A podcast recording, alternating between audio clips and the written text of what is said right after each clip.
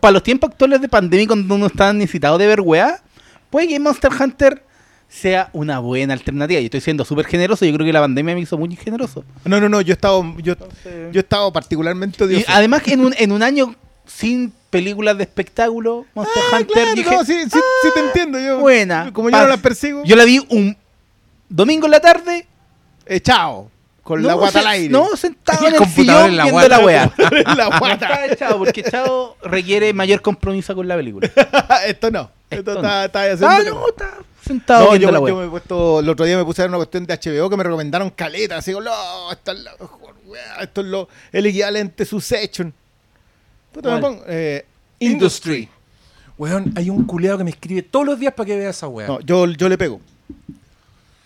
Vamos a aplicar eh, Operación Man from Earth. No, no, no. Es que loco, yo vi tres capítulos. Yo ¿Ya? dije, ¿sabes qué? Vi el primero y dije, esta cuestión es insufrible. Termina dirigido por Lina Dunham. Ah, bueno, ya. Oh, Segundo- ya, segundo- no. pero weón, paremos la misoginia. No, ¿Qué tiene que ver con misoginia? Me carga la mina que otra cosa. Segundo episodio, dije, ya, esta cuestión es mala. Dirigido Pero, por, no, no me- ya no me fijé. No, ya no ¿Por me qué mujer era dirigido por No, Paul W.S. Anderson. No, y el, el tercer episodio yo ya fue. yo- Te dio rabia. Yo dije, ya sabéis que son ocho episodios, le voy a dar el 40% a esta cuestión. Voy a dar el tercer episodio y nada, ni un aporte, no va para ninguna eh, parte. ¿Cuánto dijiste que iba a darle? Son tres 40? episodios, el 40%. Yo le Ah, doy el ya. 40% a la. Puta, ¿y por qué esa persona insiste tanto con que vea Industry? No- ¿Qué sé. él que no vio el Es amigo es Cristian? que, es que yo, ya, dame. ¿Te tendrá dame buena? razón, Dime, dime, ¿sabes que no? En el quinto episodio hay una cuestión que en donde los personajes realmente van a hacer algo. y, no, y no sucede. Pero es que si me decís que en el quinto, ya me veo dos más. Porque tengo Sí, tiempo. es que sé que, mira, de repente sale la gente a decir, Tengo tiempo. "Mm, eh, si la serie no pesca el tiro, eh, no la veo. No, no, no, no. Digo, sé que voy a poner una vez más porque este va a ser mi, mi no- va a ser mi Mad Max. Always Sun in Philadelphia. En la Ya, segunda temporada. La segunda garra esa. pues, En, lo mismo en la segunda cuando Office. aparece Danny DeVito, pues, ¿cachai? Entonces, y es- y- igual la, la primera temporada son solo seis episodios. Oye, Es spoiler. no tanto tampoco. Spoiler, aparece Danny Spoiler. DeVito. es el protagonista absoluto. la. Frank Reynolds, el pedazo de mierda más grande, pero eh, Bueno, eh, es mi viejo cerdo favorito. Weón, es demasiado chistoso No, DeVito weón. dándolo todo en esa wea. En un, mesera, en un loco. capítulo sale en pelota. Pero sí, completamente Danny DeVito no le hace, la- no le hace el quita a eso. Weón, maravilloso. Pero, Pero sé pero que creo que, yo creo con, que con The Office serie- pasa lo mismo. A mí todo el mundo me ha dicho que tengo que pasar a la segunda. A Yo la vi la primera y vi el primero a la segunda. Ya, pero es que esa es la no me dice cuestión. que tengo que po. pasar de No, eso. y- yo a la Igual gente The Office, la primera temporada, ¿cuántos episodios son? ¿Seis? Loco, es que, hay, es que hay una. No, es que hay una razón de ser de ellos. Y en, en The Office hay, un, hay una decisión artística que los guionistas tomaron en la segunda temporada que hace toda la diferencia. Entonces, yo a la gente que está escuchando, que no ha visto The Office y que le da lata o que vieron un- el primer capítulo y les cae mal, les digo: partan de la segunda. Ya, la primera Al que tiro, partan de la segunda. Bueno, yo ya todo tengo lo que tienen que eh, saber, de ahorro. todo lo que tienen que saber, se lo explican en el primer capítulo de la segunda temporada y ahí se han pronto.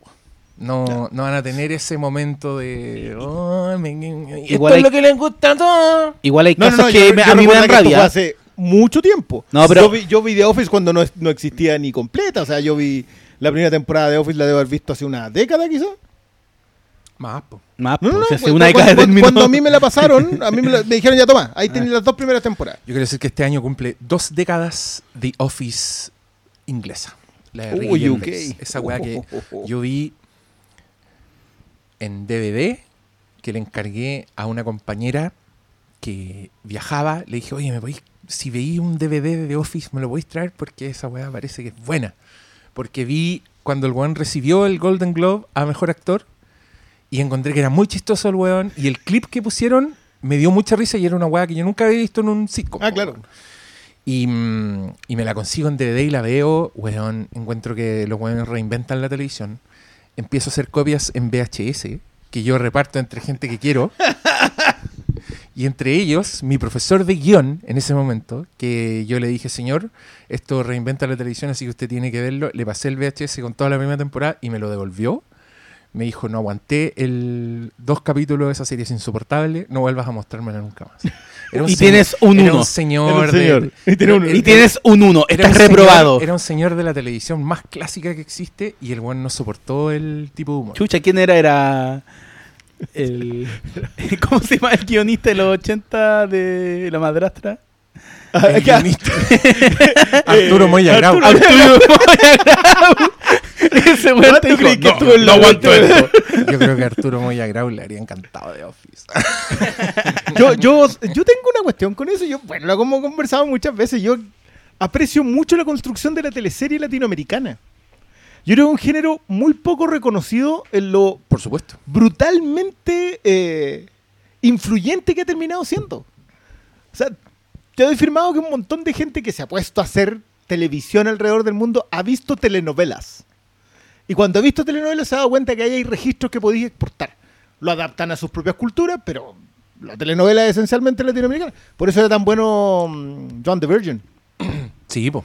Cuestión tenía unos elementos que tú decías ya. No, sí. Ha habido series muy exitosas con, con- con ADN de telenovela. Revenge es otra de esas.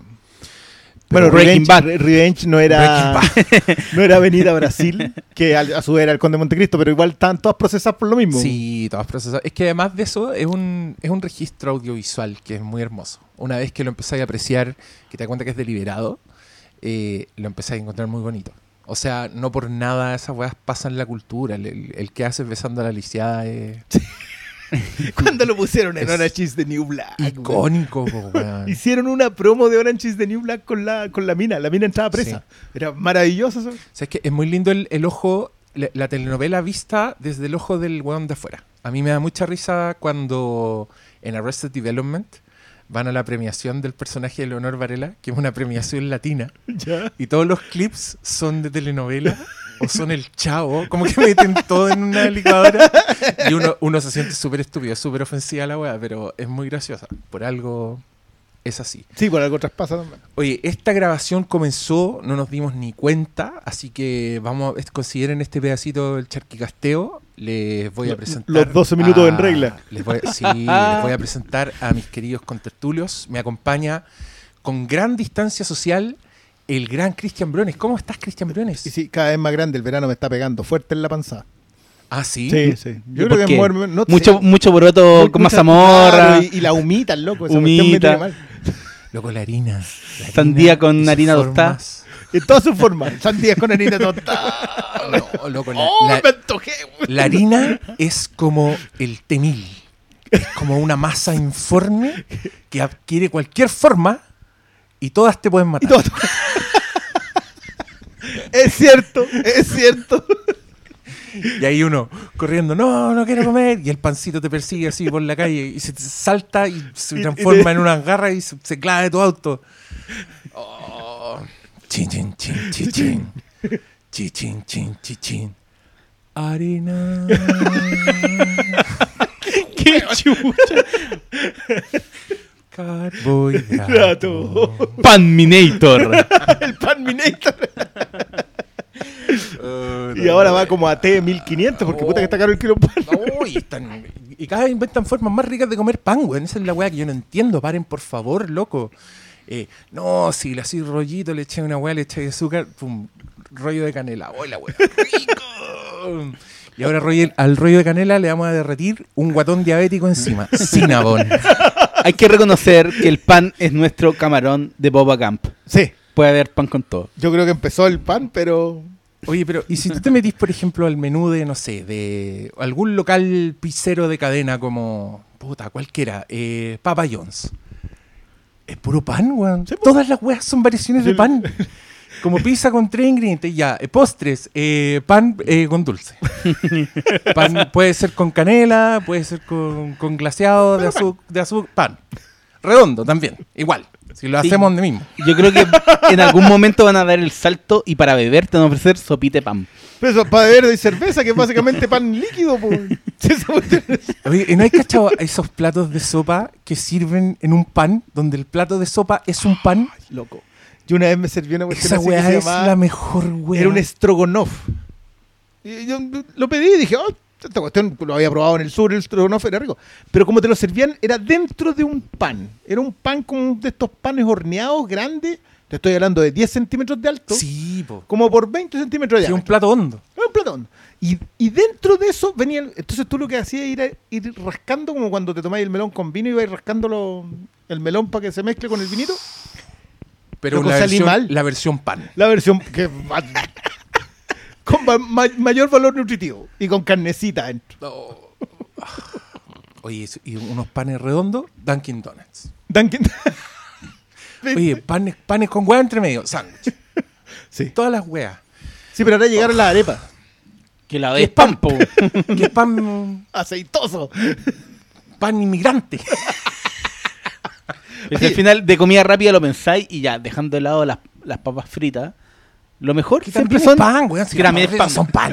Las son pan, weón. Pero al final toda la agua es con pan. Todo ser- completos, las pizzas, todo. Es todo que, lo mejor es pan. Bueno, yo, yo siempre insisto en el origen de las comidas. weón. Yo, eh, tú mirás y decís, no, pero es que las comidas francesas son mucho más livianas. Claro, pues, si lo comparáis con una cazuela, la cazuela está hecho para el weón que trabajaba en el campo. Que empezaba a las 5 de la mañana la jornada, a las 12 del día se tenía que comer una cazuela, porque si no se, se moría ahí encima de la melga de papa. Eh, y después en la tarde le tenía que tener una once, que también era una comida pesada, con una harina tostada, ¿cachai? Con, con un ulpo. Entonces teníais que comer bien. En cambio, que el, el, el, el de la cara pintada blanca con un lunarcito en, eh, cerca del ojo, ¿qué tenía que comer güey, si no hacía nada en todo el día? cebolla güey? nomás, pues, Una güey, sopita de cebolla. Entonces, oh, es que es una exquisitez la sopita de cebolla. Es una cebolla cocida, güey. Cebolla cocida con agua, weón. No, pero yo, volviendo al pan. A ver, mejores películas con pan. Que ese weón- no, pero es que ese weón nos cagó. pues, el weón- se supone que el, el pan fue un accidente. Entonces, no sé, pues en la antigua Mesopotamia un weón dejó una weá que fermentaron sola y después el weón, oh, cachó y ya llegamos al pan. Ese weón nos cagó a todos. Ese día que ese weón dejó afuera esa weá y fermentó, cagó la civilización. Weón, si la obesidad es la, la verdadera pandemia. Yo estoy con, yo estoy con Banken, weón. Es como ese chiste, no me acuerdo quién, quién hizo del chiste, pero era como. El final siempre me acuerdo que era como una, una señora gritando McDonald's y la tu madre". ¿Te, ¿Te acordás de ese chiste? Es como, weón, pero es como el pan. No, yo, yo- yo siempre me acuerdo de un amigo que dijo, tengo más hambre que el weón que descubrió que la alcachofa se comía. No, esa weá para mí también es un enigma. Ese loco no, tenía ese hambre, weón weón. era enfermo. Yo creo que tenía problemas. Pero imagínate Sí, si yo el creo que ese weón era como un asesino en serie, como que el weón andaba así, mataba gatos y los descuartizaba y hacía lo mismo con todas las weas que encontré. Hasta que Dijo, en un momento encontró que así se comía la alcachofa. ¿Y esto? Era un buen que comía lo que fuera, ¿no? Y ahí hasta cachando. por ejemplo, las papas. Las papas tenéis que cocerlas. Las papas tenéis que prepararlas. Pues no te podéis comer la papa tal como está. o sea, de poder podís, pero va a Pero ser te más mismo, mierda. pues, weón. No, pero eso es una weá. No, pues incomible. ¿Qué te- ya, listo, el que, el, porque ya el trigo te lo podéis comer como está. Es grano, al fin y al cabo. Pero no te podéis comer la papa como está, pues, weón. Entonces el loco tuvo que ya pasarla por fuego, cocerla y después empezar el resto. ¿Tú crees que se supone que las papas fritas son un invento belga? Ah, sí. Sí, pues. Los buenos no tenían ni papas hasta hace como 400 años. No sabían lo que eran las papas. Pero, se, pero la inventaron ellos la papa frita. Pero yo creo que. El, Por eso el- eran tan tristes en ah, Europa, Yo creo que también ese weón papa, es weón. un genio. El, el weón que cachó que si calentaba y hacía aceite y le metía weá, quedaban más ricas. Estoy seguro que se fueron un chino. Además, ese weón, imagínate Estoy el, seguro. Imagínate el radio de entusiasmo. Porque debe haber frito una weá y después dijo, ¡Ay, si frío esta otra weá! Y todas las weas funcionaban. To- todo- Ahí el weón, no, no, creído el que aprendió a preparar una masa para meter cosas adentro de esa masa y freírla. No, yo el creo que pescado rebozado, que nosotros Bueno, en Chile lo conocemos como pescado frito. tenemos una sugerencia de documental para la señora Maite Alberdi. Ahora, ¿cómo sigues este éxito donde todos se enamoraron de el agente topo? Nuestro consejo es que retrates la vida de tres adictos al pan que hacen podcast y verás cómo todo el mundo se enamora de ellos también, Uy, sí. porque son adorables. Uy, sí. Entonces imagínate estas conversaciones filmadas así con color muy lindo, donde aquí habría todo un, un mantel color pastel, esta mesa sería increíble, desde allá, desde la ventana, como para que dé la ilusión de que, de que está fuera del sujeto. claro, de que nos está observando con cierta distancia, y nosotros hablando del pan. Loco. Oscars. Ahí está, ahí está. Oscars. Mejor documental. Sundance. Pa. Al tiro. Canes. Pa. por lo menos nos ganamos un pan con mortadela. Un pan por con último. mortadela. Por último. Bueno, tenéis que decir que todos los auspiciadores que nos quieren auspiciar Oh. nos traen pan. Pero si tenemos, pues el de Eloísa, la Sí, pizzería que nos trae un pan, Pan. sofisticado, pero pan Pero al pan. fin y al cabo. Y de masa madre. Y exquisito tu Oye, pan. puta que está Oye, son buenas esas weas. Ese loco no hablo más, yo creo que ya, ya le caímos mal. No, porque de haber cachado, no, a estos locos hay que mandarle cinco pizzas para que queden No, contentos. sale muy pesado. Salen muy caros estos O cabros. dijeron, o dijo, weón, regalé 10 pizzas a estos weones, no me llegó ni un puto follower. Ah, sí, pues ahí, ahí, ahí ya estamos con problemas. Ya, pues, auditores, apañen a la gente que. que lo intenta. Bueno, Rego Abogado también dice que no lo ha llamado nadie. Orrego, yo me metí al Instagram de Orrego Abogados, tienen como 20 seguidores todos No. cagones, weón, no les sirvió de nada el auspicio. ¿Y Pichulong? A Picholón le fue mejor. Sí, el problema es que creo que andan con problemas de distribución. Como que no están llegando los envíos de China. Hay otras tiendas más, como que están revendiendo la guas pero más caro. Y Más como la gente compra, pucha, 50 lucas bella. pero compren en Pichulong Store.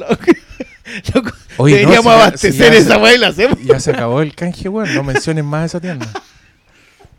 Viejo, Orrego Abogado, no sabemos cuándo se va a necesitar. Rego. Sí, bueno, no. pero eso es, eso ya es cosa de cada uno, pues yo no sé en qué paso andas tú, doctor Malo, que te hiciste tan amigo de Orrego Abogados. Ah, me acordé del loco que era apellido Rego que te escribió. Ay, ese weón mala onda. ¿Cachaste ese Lo de Max. onda? ¿Qué? Era, te- era un comentario era- sobre Mad Max. weón- no, era un weón muy, pero es que era muy mala onda. No, si, si fue así como de- cuando yo ya dejé de tolerarlo fue a propósito de Mad Max y hacía una descripción No, es que era, y la era remataba así con sí, eso. eh, espérate, lo, lo voy a buscar. Pero qué habla, es, que, es que yo lo cuento a partir de esto. Yo escucho un podcast que se llama With Gorley and Rust, donde unos personajes muy simpáticos hablan de las franquicias de terror. Entonces han hablado de Viernes 13, de Halloween, de Pesadilla y ahora están en Alien. Y los locos llegaron a hablar de Alien Resurrection y la odiaron. Les cargó. Dijeron que era la peor de todas. No le encontraron nada bueno. Encontraban todo estúpido. La encontraban fea, mal dirigida. Y yo no lo podía creer. Yo escuchaba y decía, oh, estos weones que me caen tan bien me están rompiendo el corazón. Porque si usted estuvo presente en el evento único de los años maravillosos dedicado a 1997, nosotros le tiramos hartas flores a Alien Resurrection. Creo que no. Incluso los que tenían reparos con la película igual eran favorables. Igual estaban, decían cosas como en- entusiastas, ¿o no? ¿Sí? ¿Me estoy Sí. acordando bien? No, yo, yo, yo, no, yo le tengo mucho cariño. Incluso le tiré así como su florcita a, a uno que está así, pero en el solo que era Whedon. Por- porque creo que había Y buenas todavía, ideas. todavía queda, queda por patear a ese cadáver, Oye, pero... no, yo, yo, yo creo que ahí ya no queda nada. Ya lo Bueno, quemaron. la cosa es que en ese podcast vuelven la semana siguiente con la siguiente película de la franquicia que era Alien vs Predator, que en mi cabeza era un bodrio infumable, solo superado por Alien vs Predator Requiem, que de alguna forma era peor que la otra wea. Sí. Y estos locos empiezan a decir que la encontraron buena, que era súper No, entretenida, que estaba bien rompe hecha. corazón.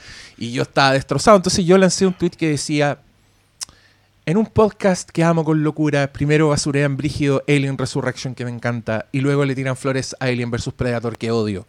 ¿Así se sienten ustedes con nosotros? Esa era mi pregunta, como, como invitando a la gente a que fuera pesada conmigo, en el fondo. Sí, básicamente le dijiste ya. Básicamente Tiraste dije, el "Ya, anzuelo, dele, tiraste el ya, dele". anzuelo y esperaste que alguien picara. Sin saber que esa bomba me explotaría en la cara, porque el que peor lo pasó con esa weá fui yo. Porque Bueno, primero, en un mal momento. primero leo un par de individuos, no aspiren a más que eso, no les voy a decir más que individuos, ni menos tampoco, porque este es un podcast respetuoso con el prójimo. No les vamos a decir que no califican en, en la raza humana. No, pues no les vamos a decir que fueron un desperdicio de placenta. ¿Para qué? Pues no vamos a entrar en esa weá.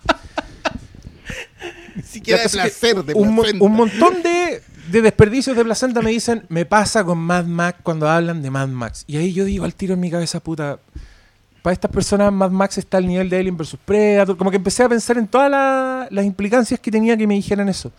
Al mismo tiempo dije, puta, que, la, que lata debe ser este podcast para estas personas, porque una donde el referente obligado. nombrada cada cinco minutos. O y sea, ya salió nombre en este capítulo. ya salió nombrada y todo. Llevábamos cero podcast sin mencionar a es Sí, error. borra el. Yo yo el quiero, hacer, quiero hacer dos pizarras. Una que diga eh, días sin que la gata culiada llegue con un pájaro muerto.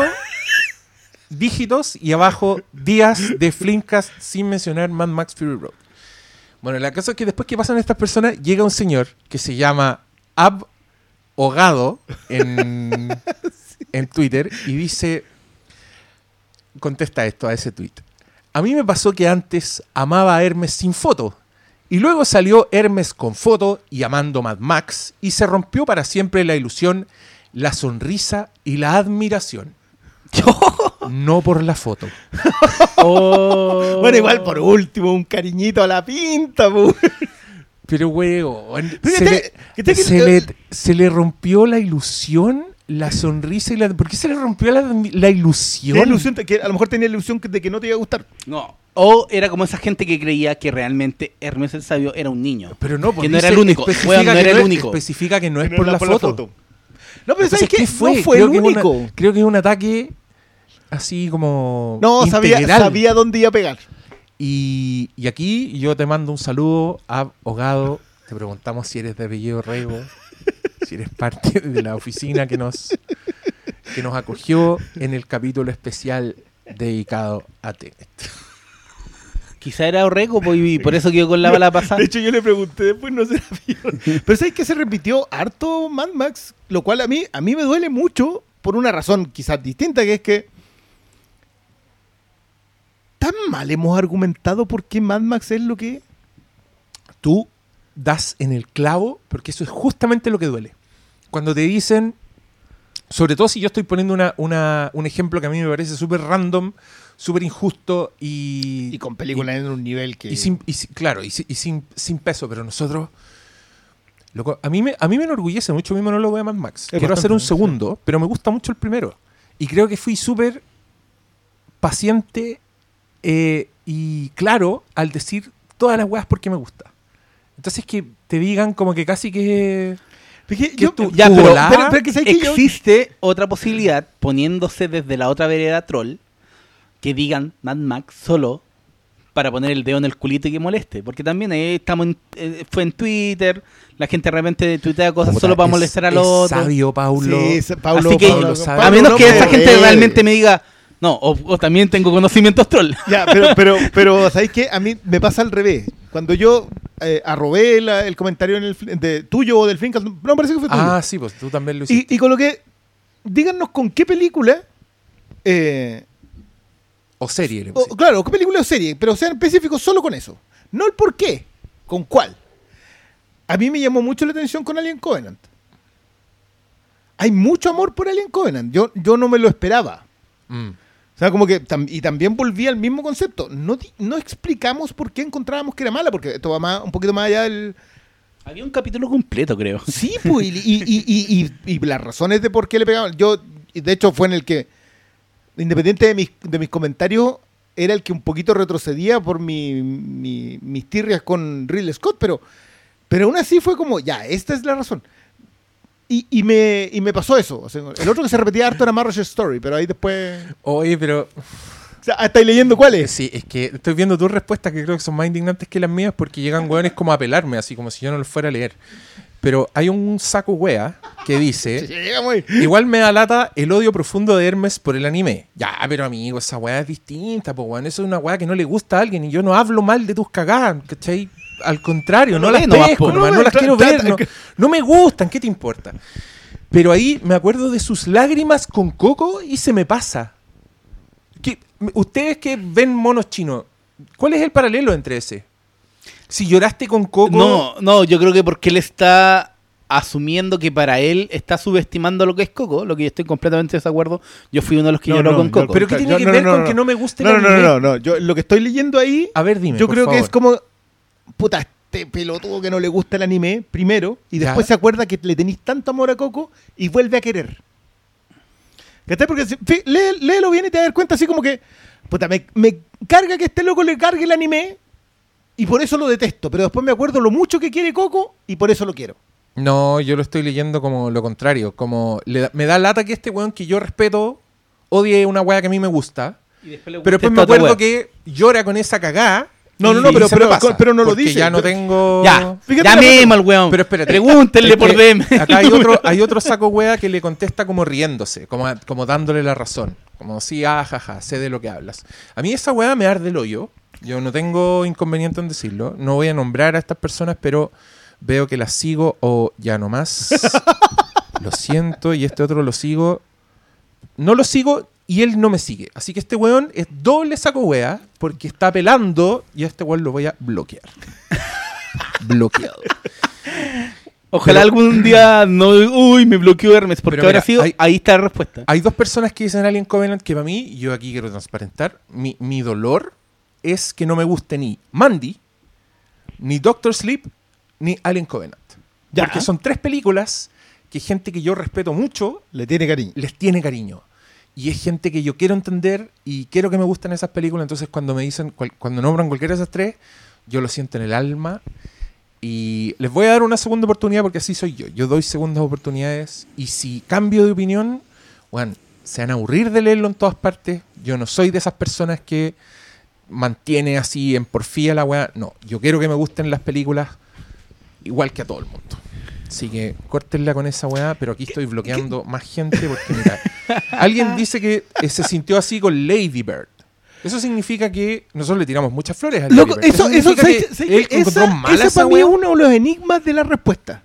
Porque yo, yo después empecé a revisar y lo de Marvel's Story, claro, caché que era un, un podcast que hiciste con la Fer, entonces, claro, empecé a escuchar y digo, ya puede que haya gente que eh, confunda las dos los dos análisis, que me parece errado porque hay que entender que la Fer hace el análisis desde otro lado más allá del cinematográfico.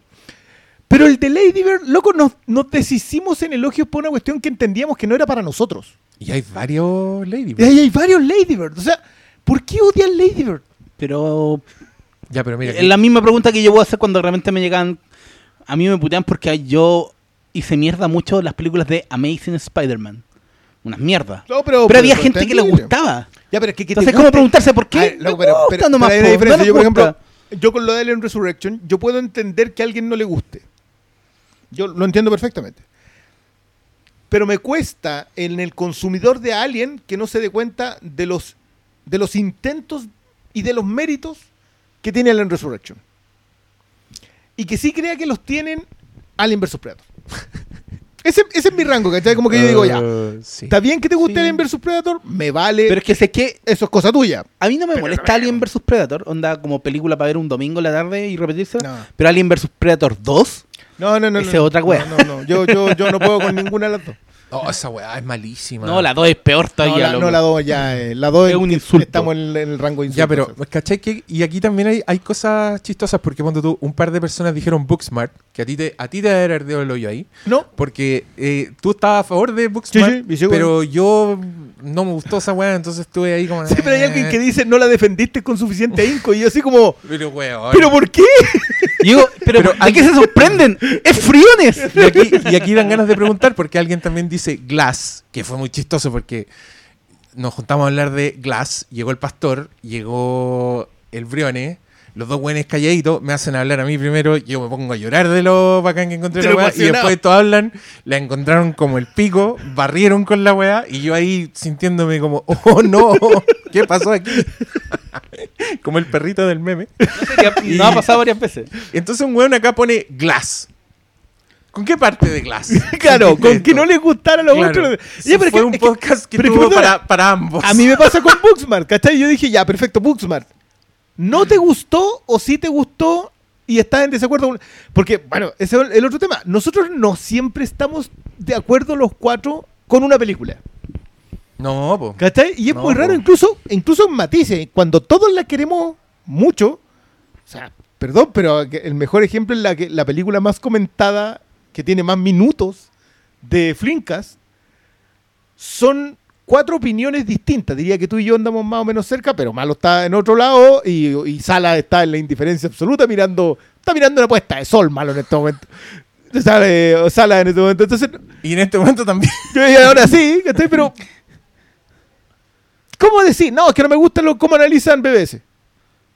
Pero bueno, si somos cuatro opiniones distintas en la mesa. A mí lo, lo que siempre me molesta es cuando alguien se molesta por la opinión de alguien. Como, ya, yo doy mi opinión, pero no, no lo doy como un juicio totalitario. Doy mi punto de vista. Pero hay gente que se molesta como que prácticamente le estáis sacando la madre o lo ¿Sabes estáis cuando- insultando Cuando yo creo que en simplemente realidad a la cuando no, le molesta. cuando no te gusta algo que a ellos sí les gusta. No, no como- cuando no te gusta. Cuando a ti no te gusta algo, al Diego no le gusta algo, al pastor no le gusta algo, a mí no me gusta algo, da lo mismo. Es cuando alguno de nosotros deja una cuestión escrita o- grabada que es un argumento que te pegó en alguna parte, que te desarma lo que tú viste. Y cuando algo te desarma lo que tú viste, ahí, ahí viene, y, y perdón, eso me pasa a mí, yo, pas- sin ir más lejos, hoy día estaba leyendo lo de Variety y de... que reconstruyeron básicamente toda la historia del Snyder Cut. Era, era la historia oral del Snyder. la- Cut. la Snyder Cut. Y- y- y era un poquito doloroso. arreglada. Contando la, la historia bonita. Yo, yo no voy a entrar en, ese, en esa conversación en este momento. Con, con partes interesadas yo prefiero no mantener argumentos. Pero esa la leía y había partes que para mí eran dolorosas. Oh. Y yo decía, qué cagazo. Pero no dolorosas por lo que le hubiesen hecho a Snyder, sino dolorosas por aquí es donde se ve el error. Aquí es donde se ve que falló. No es solamente la historia. Hay una historia sentimental y emocional que yo encuentro que. O sea, cuando la termináis de leer que hay muerto, pero también hay partes en donde tú decís, este es el condoro. Entonces, tú podías entenderlo. Eso, cuando te traspasan eso, alguien que lo escribe, lo dice, lo argumenta, eso es lo que te pega. No cuando alguien te dice, no, no me gustó esa weá. Listo, ahí quedó. ¿Qué me interesa la opinión de este? No sé, es que yo también me pasa el, este síndrome del fracaso comunicacional que decís tú, pues cuando, ay, yo no entiendo por qué opinaron eso de X, yo digo, pero bueno, dura tres horas la weá de capítulo, pues, o sea, está claro, creo O sea, que, y creo que o sea- ninguno de nosotros ha sido misterioso nunca, nunca hemos dicho, no, no me gustó, ¿por qué no? No, ¿por No qué me no? No, no- no me late. Esa weá, si yo soy el, el conductor de ese de esa grabación en particular, voy a obligar a la persona a hablar hasta que diga alguna weá. Y, y yo voy a procurar hacer lo mismo. Tanto cuando nos gusta como cuando no nos gusta. Porque igual creo que nosotros dedicamos amplio tiempo para decir por qué nos gustan las weas. Loco, esta weá funciona por esto, por esto, por esto. Y cuando, Inclu- incluso cuando sabemos que no es bueno. acá no hay. Lo decimos. Acá no hay un, oh no, yo lloré, yo, oh, no, todavía no me recupero. No lo que supero, no- no lo supero, no que no dicen nada, para eso está el capítulo de Tenet. Vayan, vayan a ese capítulo. Hay un gran ejercicio Capitulazo. de no decir nada. Oye, estoy, Pero a todo esto quiero, quiero agradecerle mucho a la gente la cantidad de escuchas que tiene eh, el podcast, también el monólogo, pero, pero particularmente el podcast de Mank. Sí, weón, tiene impresionante. Y, y lo, y lo agradezco montones que- porque de verdad eso, eso fue un capítulo en que yo siento que estábamos todos muy comprometidos y yo en particular eh, le dediqué harto aprendizaje y... y, y Sí. ¿Y qué pensáis cuando la gente dice, no, man, ¿Da lo mismo? Nah. No, no, sí. Mank, Es que se- para las premiaciones, nah. bueno, la que creo que no va a andar tan, tan bien. No, sí, yo creo que tampoco, pero es como que la, la, la, la Pero- tiran para abajo solo porque No, pero cuando, no cuando, pre- engancharon. cuando preguntes, ¿con qué opinión los dejamos desorientados y dados de vuelta? Con Mank. Pero, weón, ¿Cachai? estuvimos todo el rato hablando. Es que, bueno, nosotros, yo, sé que, mira, esto, es casi una infidencia, la gente no lo sabe, pero nosotros nos cuesta de repente, nos sentimos bien desvalidos, bien de- desolados en, las conversaciones internas, a propósito de que sentimos que no, que no logramos entregar bien el mensaje. A mí en esta pasada, lo reconozco, con ese tweet, a mí me dolió mucho que sentí que no entregábamos bien el mensaje. En- de verdad, de verdad que lo que hemos dicho sobre las películas a favor o en contra, o, o en- o- o poner el debate en el suelo, ha sido eso. Entonces, si hay argumentos que no estamos logrando dejar, yo no tengo ningún problema cuando alguien me dice, oye, pero ¿cómo no han comentado tal película? Está bien, no la hemos comentado porque, puta, porque la vio uno, la vieron dos, no la vimos todos, no alcanzamos, no lo agendamos, está bien. Pero cuando una película la hemos comentado y no, no logra entrar, puta que me duele. Sean como yo, que no le importe a la gente, weón. Tú eres- No, Vivimos ¿cómo en no? una sociedad. Vivimos. Vivimos en una sociedad. El otro día volví a escuchar esa wea. El de Joker. Sí. Puta Ya, pero ahí, ahí ¿cachai? Que en ese capítulo, culiado, lo, lo mejor es el hueveo. Nadie se acuerda ni lo que opinamos. Yo, de hecho, lo grabaría de nuevo porque creo que ahora me gusta más Joker que en eso. Pero ¿sabéis qué? Yo creo que todas las semillas de lo que nos gusta y lo que no, porque ese programa lo- lo- me lo volví a escuchar completo. Un día en la bici. Pero creo que más allá de, de como el tratamiento Está todo. de... Sí. Ah, Sí. Está, está todo porque Sí, Porque se- razón. A mí sí. también me pasa. Ponte tú, me pasó que yo sentía que había dado opiniones muy favorables de Halloween 2018 la primera vez que hice el podcast.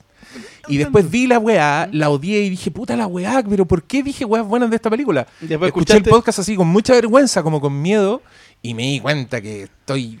Yo, yo, yo ya sé que no me gustó Halloween 2018, estoy en negación nomás.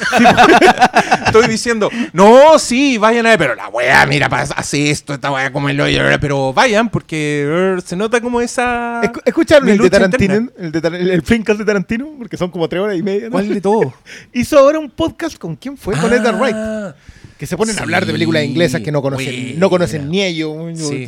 Sí, las lo único malo es que conocen, el como el Tarantino enfermo está en el- Tarantino, en el weón, las weón, En conoce. el baño de Sí, su casa está- grabando la weá y como el weón habla fuerte, un eco de mierda. Pero Puta, me cae mal Tarantino. yo que- Corte, tengo todas las películas. No, no, no, no, que, loco, como cineasta yo creo que el tipo es magnífico. Como, como persona para conversar con Zoom no hablaría jamás con ese weón. Es que no te deja hablar, weón. No, no sé. Bueno, pero es que Edgar Wright tam- también es un tipo que, que sabe... No, nerds, culiados insoportables. Sí, Yo lo empecé a escuchar. Estuve Bueno. mucho rato y no escuché ni, el ter- ni un tercio. Yo el, de- el de... Cuando se refieren al Joker, yo encuentro que es- esos son los momentos donde decís, ¿sabéis qué? No, es- no, no hacemos tan mal la pega que hacemos. Porque yo siento que todo el comentario a propósito del impacto en el espectador versus la calidad narrativa está ahí. Yo, yo- yo, de nuevo, yo volví a escuchar el que, el que hicimos del Joker y estábamos en esa misma. O sea, como que mucha gente se quejó de que, de que le tirábamos, de que basureábamos a Phillips. Onda, esto es porque es Phillips. Siendo que era una revisión de que al tipo le faltaba narrativa a pesar de que su idea, la potencia de lo que estaba contando, Estaba bien, po. estaba muy Sí, bien. dij- sí, creo que de hecho defendimos su, su postura, pero lamentábamos que el tratamiento visual generalmente y narrativo narrativo. como que le quedara cojeando, pero yo recuerdo que no hablamos así como... Que no la basureamos. No, Fue súper. Por eso te digo, tú decís hoy día te gusta más. No es distinto de lo que pasó ahí. Ah, Ahora sería bueno. más entusiasta, quizás. Pues, o, o, claro, definitivamente es que a mí yo creo que con Joker, para mí igual hubo weas que fueron grises. Como weas que no sé si me gustaron tanto. Y también tenéis que pasar el momento de la sorpresa, pues sobre todo en las películas tan grandes, porque Joker tenía ahí una expectativa, no de que la weá fuera increíble, sino que de la weá de verdad se veía distinta. Los trailers eran una weá así, era un enigma, weón, se notaba que Joaquín Phoenix estaba así Prendido. dándolo todo. Entonces tú ibas a una weá así que no sabíais qué chucha. Y una vez que pasáis como ese shock de, ah, esto era, que varias veces ese shock como que domina un poco tus opiniones de la película y las weas que decís de la película. Pero una vez que ya sabéis lo que es, pasó el tiempo, la veis de nuevo, sabiendo para dónde va, y yo me encontré disfrutando Joker, pero mucho. De hecho, me la repetí como dos días después de que la vi de nuevo. Sí, quedé muy... Ah, oh, la wea buena. Quédate Prendido. Sí, Yo me quería ver pregunto, de nuevo escenas. Cuando seamos viejos, estaremos hablando en esta misma tónica. Estaremos recordando las películas de, de nuestra juventud. ¿Tú estás haciendo un puente Un para puente llegar para al entrar tema? a-. Sí, ya. Yo estaré ahí. sí, Ya, démosle. Concha cara, Ya, la mejor mira. película de acción. ¡Cállate, viejo huevón! ¡No! ¡Vos defendíais con él, weón! Hasta- yo, yo eso te Hasta lo el digo día de lo. ¡Eso sí que era como el pico! Ahí llegan las enfermeras. Ya, tatita, ¿qué pasa? ¡Este huevón que empezó con Conner de nuevo!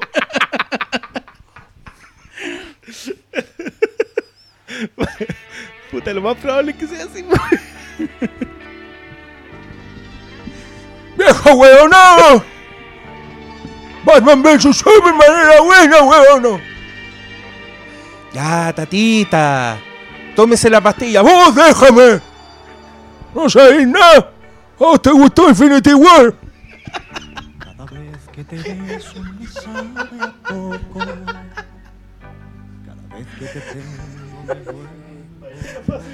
El topo. Ah, no, chucha. El agente topo. El te que Bueno, pegado con Marvel, por eso dijo la gente topo. Maite Alberdi. Un remake de la película de Jodorowsky. Una remecuela. Oye, manso reinicio de aquí en franquicia. Oye, no. Llegó. Hecha a con Netflix. anomancia. Oh. ya. Ahora sí podemos. Mira, es que, es que puse a Perales. fondo. Ay, pero mira que Cortémonos las desgraciado. Esta- ¿Por qué no pusieron esta versión en vez de la de Manuel García? Al Porque final la otra de era más película? Que iba a ser más cara. Obvio que- probable, weón. No, yo creo que es más barato. Esta weá debe ser música librería, weón, a esta altura. Ya, no, ya está en el dominio público. altura. Ya está en el dominio No, público. que son peladores los weón. Va a llegar, igual va a, lleg- va a llegar el momento en que José Luis Perales va a estar en dominio público. Y todo como, Cu- Cuando vos tenías la celo. ¡Ya estáis cantando de nuevo! ¡Te quiero, viejo weón! ¡No! Weón, son muy peladores, weón. Oye, llegamos a hablar de La Gente Topo. Película llegó a Netflix. Llega a Netflix ya siendo, la prensa nos ha dicho, preseleccionada para ganarse un Oscar. Dos. En los Goya, en la lista corta, sí, ya está, pero en, lo- en las últimas, obvio que va a pasar. Estamos todos ahí haciéndole barra.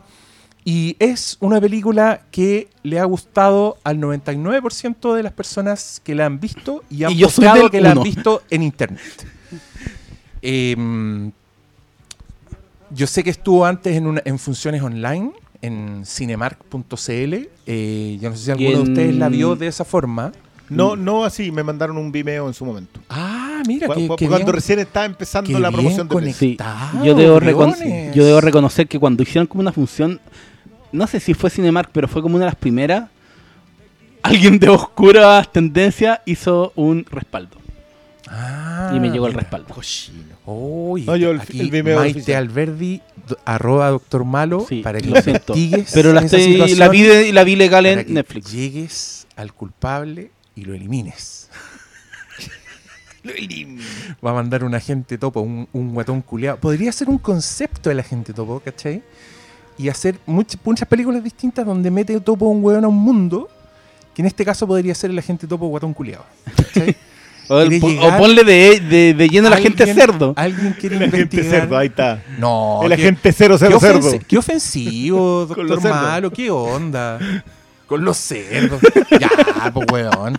Estamos tratando de, de que Maite Alberdi nos compre los derechos de alguna weá. No, y yo ustedes creo que, lo arruinan de esta forma. Te tiraría una Estos pizza y con eso está. ¿Qué? No, los mira. verdaderos viejos cerdos. qui- quizá a Maite Alberdi le gustó, no sé, pues weón, ¿Cuál? Alien Covenant.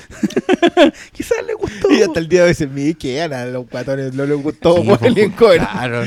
Esa, ¿qué, cuál- qué película le gustará a Maite Alberdi que nosotros basureamos? Con Vengadores, Guerra del Infinito. Saca la ¿Te lista. imaginas? Desenrolle una lista.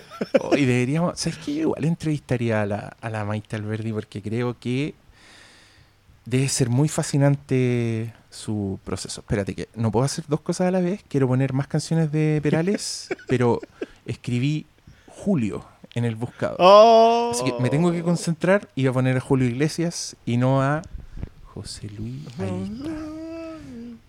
Este señor es como medio lavín. ¿Por qué? Así como hueonado, de chalequito, como Flanders. No tiene como Yo esa diría que Flanders de... es un referente. no Claro, no, fue tiene- Rafael, no anduvo Claro, ahí dejando no- la no es escoba en todos lados. Ni es Sandro, no, este es más hueonado, como de... mm. Puta, no hay... ¿Dónde están los...? Ya, pues, hablen. Pero si no- nos dijiste. Ya, hay uno para- que se llama- estoy buscando. Hay uno que se llama El Amor. Lo esencial. Ya. Este será un lo mejor de. Ya, Maite Alberdi, estamos poniendo música que te gusta. Ojo. Perdón porque no nos gustó. No Infinity sé, War. alguna, alguna película que te gusta. Infinity War. Quizás No, yo- odia a Mad Max for Road. Bueno, yo en mi, en mi pasado glamoroso me llevaron de, de weón que sabía de la película a, a unos premios platinos en una Ah, me transmisión en la tele. Y al lado mío estaba Maite Alberdi, también era una invitada, y, y es demasiado buena onda. Con, Así pa- que con gente como uno. pedimos disculpas por haber basureado con Skull Island, Por si en realidad te gustó. por si en No, verdad y- le gustó Infinity War. Y si al- alguien le puso este podcast a un tatita, perdonen, no, los 40 minutos de que le critiqué son una traición. ¿Qué 40 minutos? como una hora. lo mismo, pero si los tatitas tienen tiempo, a lo mismo. Mandan audios de 20 minutos. Sí. Según- yo en esta película vi a todos les, les podría venir bien entretenimiento. Sí, es- o sea, no sé si se entretengan con esto, pero. Nah, sí, obvio que sí, po.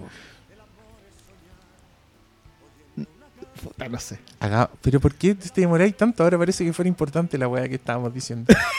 Tenéis que Ahora pasarlas parece. nomás así, la weá estúpida. Obvio que a los abuelitos les gustaría el Flimcast. Si están de acuerdo conmigo, manden, tuiteen hashtag abuelitos por el Flimcast. Ya bueno, Maite Alberdi es una documentalista, ¿se podría decir eso? Ya hace Yo diría, documentales. docu- yo diría directora Cineasta, nomás, pero cineasta. sí, Cineasta es lo más amplio, eh, directora, por supuesto. Miembro de la academia. Eh, son documentales donde retrata un poco un pedazo de vida de algún sujeto o varios. Un sujeto puede ser un concepto. Eh, su película anterior era fue Los niños, sí es. Una película sobre unas personas con síndrome de Down que se enamoraban, Que tratan de insertarse en la sociedad. tenía eran como un montón de problemáticas, pero todo siempre eso- y la anterior era la 11 de unas viejitas que se juntaban todos los años, No todos los años, todos los meses. todos los meses a tomar 11 y compartir historias de vida. Entonces es un pedazo de vida seleccionado y filmado con bastante belleza, diría yo. Hay, mucho cuidado en estas películas de Maite Alberdi, tienen toda una propuesta estética.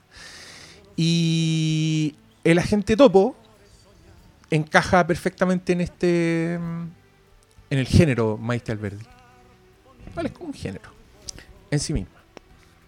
O sea, por el tipo de documental que, que es, porque convengamos que el documental, lamentablemente, yo, yo creo que hay una, hay una concepción errada de que el documental es un reportaje.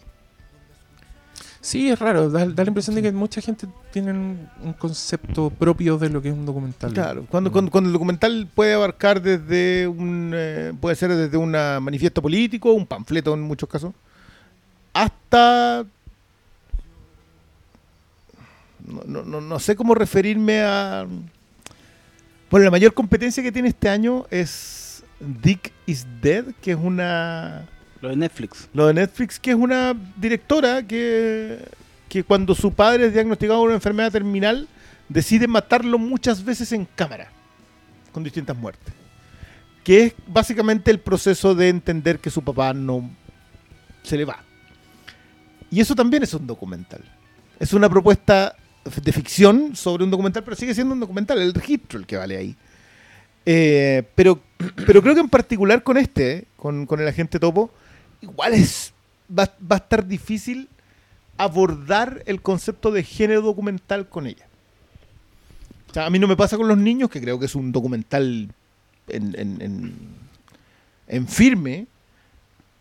No me pasa tanto con la 11, porque creo que la, la cámara de la 11 es, es una cámara muy íntima y muy crítica, a pesar de estar ahí solamente. Como que, como que siento que escogió muy bien cómo, cómo eh, revelar los registros. Eh, y me pasa también con el salvavidas, que es una de las que me gusta mucho a mí de ella, que el, que el que es más bello. Creo que, que cuando tú dices, hablabas a propósito de la belleza de, de cómo lo construye esto, yo creo que el salvavidas es el que construye de manera más bella. Pero, pero es difícil entrar en estos géneros que no cuadran en tu percepción constante de. O sea, como que tú entras a ver un documental y piensas que te van a contar sobre algo y acá no te cuentan sobre algo hasta que te cuentan sobre algo. Eh, que yo creo que, que, que es cuando empieza a pegarte. O sea, tú piensas, ah, ya, este, este viejito te va a mostrar lo mal que atienden. Y no, po. es una historia mucho más grande y mucho más trascendente. Eh, Es que esa, esa historia de van a encontrar algo, obviamente, a ver, como documental tiene algo, un factor predeterminado, que es la búsqueda de este abuelito que se va a meter en el hogar de ancianos para investigar el caso. Eso está predeterminado desde el comienzo del trabajo.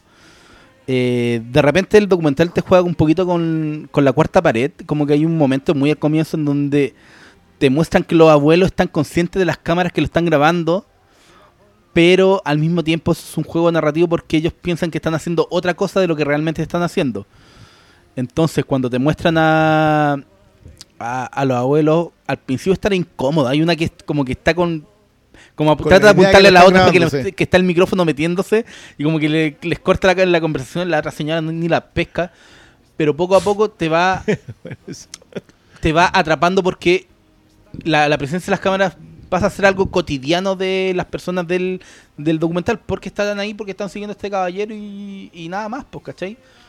Pero, claro, más allá de que hayan decisiones predeterminadas en el documental, que no es como un, vamos a ir a- y grabar lo que se está pasando, eh, yo creo que la forma en que retrata el, el- el- el mundo de, la ans- de los ancianos, eh, las carencias y, y todo el, el golpe que te pega, no sé. Me acuerdo desde que vi la película hay, hay casos de las personas que hasta el que cada vez que los recuerdo como que se me hace un nudo en, la guata porque desde la señora que tenía los problemas con el Alzheimer a- o a esta señora que no sabía si estaba esperando a la mamá, ¿cachai? Había mucha historia de abandono y, y de y que te hacían te hacen como ponerte en el lugar del otro y, y hacer y ponerte frente al espejo como qué estás haciendo tú con tus viejos, ¿cachai? Y pero todo, todo eso más allá de las decisiones predeterminadas de la película, yo creo que es un documental desde por donde se le vea, pues porque de repente hay algunos que le dicen, no, esto es como una película, fix-". no, es un documental, pero obviamente por el tipo de historia y el foco que le dan, hay algunos elementos ya definidos de antes, pero creo que eso no determina el- la propia investigación que al final se terminan dando, eh, Es que encontrando, ¿cachai? Yo creo que. Oye, esta, esta conversación está súper desordenada. Como que estábamos recién entrando al, al concepto de lo que era la weá y. Y aparecieron, claro, como ejemplos puntuales de escenas y weá. Pero no sabemos. Ya, esto es con spoilers. Yo asumo que todo. Ya, si está en Netflix. Está en Netflix. ya todos saben de qué se trata, pero igual, di- digámoslo por tener la conversación, es que yo creo que la, la diferencia en este sentido, yo le pondría otro nombre a esta weá, yo no le pondría documental, le pondría no ficción, si queréis. Ah, Como, tu- como los libros de no ficción que queda para cualquier cosa. engloban muchas weas, eh, pero esto, yo creo que lo que lo que pone la traba más grande para decirle documental propiamente tal, en mi opinión, es que eh, es la introducción de este personaje. po. O sea, en el fondo eh, están provocando la historia que están mostrando. Sí. ¿Cachai? O sea, en, en ese sentido, el agente topo está más cerca, puta, de Borat que del- de un registro limpio de una wea, ¿cachai? Donde Borat, en este caso el don Sergio es Borat, ¿cachai? Porque es el que sabe la wea, es el que se mete al mundo donde no saben que, él- que él es él es él, pero por supuesto Pero siendo- tampoco sabe que está siendo parte de la cuestión, po. siendo ¿cómo? Que no sabe, él sí, po, él sabe que está investigando, pero él, Sí, él, él desconoce que él, está sabe, haciendo el él foco. sabe po. que está en ese mundo de afuera y que sabe algo que el resto no sabe. po, y él como que está reaccionando. Y claro, empiezan a pasar cosas muy hermosas a partir de este setting. Muy hermosas, que van desde los contactos que tiene don Sergio, el agente topo, el señor infiltrado en este hogar de ancianos. Que sigo pensando en la posible persona que no la ha visto. Pero se trata de un viejito que responde a un aviso de un detective privado porque va a meter a un agente encubierto a un asilo de ancianos. Para Llega- saber si tratan bien a alguien. Para saber específicamente si a una a una paciente, a una ¿cómo se les dice? Una huésped. A Buena, una, buena pregunta. si- no sé si tenemos el nombre siquiera. a una residente. Residente. Va a salir el bueno. Oh, Para saber si esta residente está siendo bien tratada por encargo de la hija que fue a contratar al detective. Eh, parte como en el casting y creo que esta parte es, es muy entretenida y es muy inteligente. Yo creo que también, también es, un, es, un, es buen nombre decirle no ficción porque creo que justamente opera con los códigos de la, de la ficción. O sea, esta weá tiene...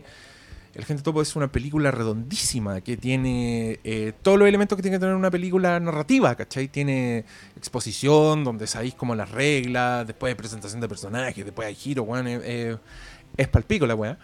Pero mm, todo es algo que ocurre delante de la cámara y que, claro, está como un poco después de este de este setting que preparan un poco los cineastas, ya, weá, a mí me da la sensación de que se van como por un curso propio. Jackass, otro ejemplo. Con lo que se encuentran, po. Ay, ay, ay, el salto, weón. Mira, este es el único podcast donde van a comparar a la gente topo con Borat y con Jackass. Pero ustedes me entienden, yo sé que sí.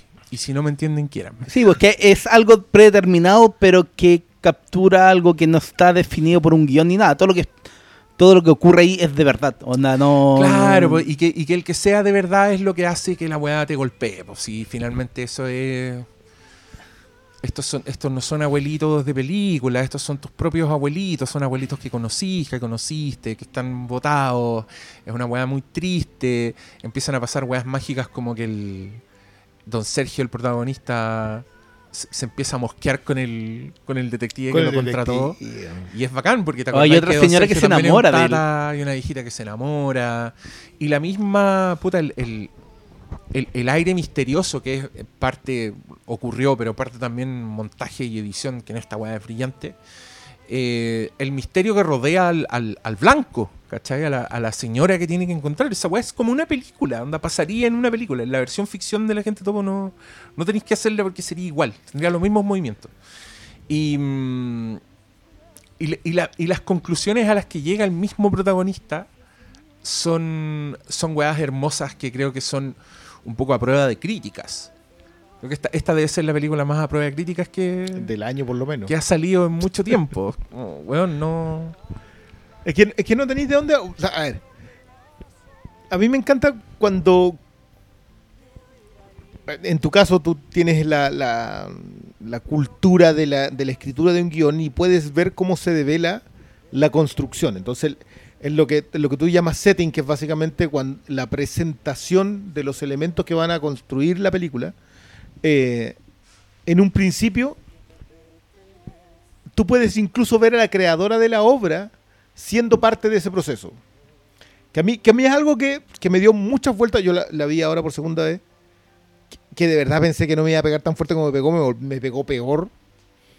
Eh, porque siento que la primera vez que la ves, la ves con el impacto de lo que estás viendo. Y la segunda vez que la ves, la ves a sabiendas de cómo se construyó para llevarte ahí. Que Y haciendo algo- una reflexión más profunda que generalmente surge de la segunda revisión. Exacto. Y que, y, que, y que tiene que ver con cómo me llevan a Don Sergio. Porque Don Sergio no es. Don Sergio es un personaje que está insertado en esta historia. O sea, ellos. Alberti sabe lo que quiere contar. Quiere contarte la historia de. eh, de lo que hacemos con esta gente que ya no nos sirve. Con la tercera edad, con los abuelos. Díganle como quieran, con lo que el nombre que quieran. Siguen siendo objeto de abandono sabe que quiere contar eso y elige la, la fórmula más dura de hacerlo, que es hacerte completamente empático con el personaje que entra. Porque ese personaje, Don Sergio, todos en algún punto podemos identificarnos con Don Sergio. O sea, entramos, ya, la, pillería, la, la, la mosquea con el, con el jefe. Eh, tú puedes, cualquiera de nosotros que le haya enseñado a los papás a utilizar la tecnología, sabe que un audio de 20 minutos es una posibilidad. Lo, lo sabí, o sea, eso está ahí. Y en un momento empiezas a reírte, a reírte, a reírte, la pasas bien con el personaje y empiezas a ver pequeños destellos dolorosos. Y esos pequeños destellos dolorosos están construidos desde el minuto uno, el momento en que te metieron al, a don Sergio en la historia, tú sabes que eso está preparado. Y a mí me parece brillante, y, concuerdo completamente con la idea del Diego de que esto es no es propiamente el documental como nosotros lo concebimos, sino que un trabajo entre medio. Alguien por ahí en Twitter decía que esto era un género nuevo. No, no, no, no sé si tan nuevo, creo que creo que no solamente Jackass y Borat son ejemplos, creo que hay cosas más para atrás. Eh, pero creo que la intimidad que se forma al momento de llevarte a un lugar en donde tú eres tan novato en ese lugar como la persona que lo está viviendo, eh, es simplemente brillante. Yo, yo creo, claro, los últimos, qué sé yo, 40 minutos, esta, cosa dura como una hora y media y a los 50 minutos ya, ya sabéis que te están pegando. Y sigue, y, y- y te, y te sigue pegando. Entonces, creo que en construcción, yo hacía mucho rato que no veía una película que te, te presentara las piezas, las piezas de manera tan honesta que te pegaran tan duro. Porque por lo general se esconden esas piezas. Acá no. Acá tú entiendes que don Sergio entró, que como él también es una persona de edad, va a poder convivir en ese espacio, esta es la idea de la gente topo, y en algún mommomento va a poder identificarse con, con los blancos, que me encanta cuando ocupa el concepto del blanco. Y ahí es donde te, donde te da ese sentido los informes, loco, los, los últimos informes, las últimas dos cartas que pega, las pega así, pero son bofetadas a mano abierta. Sí, igual yo creo que parte de eso está en el trabajo premio de la selección, de quién va a ser la gente topo, pero aún así no sabes cómo va a reaccionar en ese entorno, ¿cachai? Yo creo que la magia de la gente topo está en, en, en- en cómo eh, don Sergio se desenvuelve.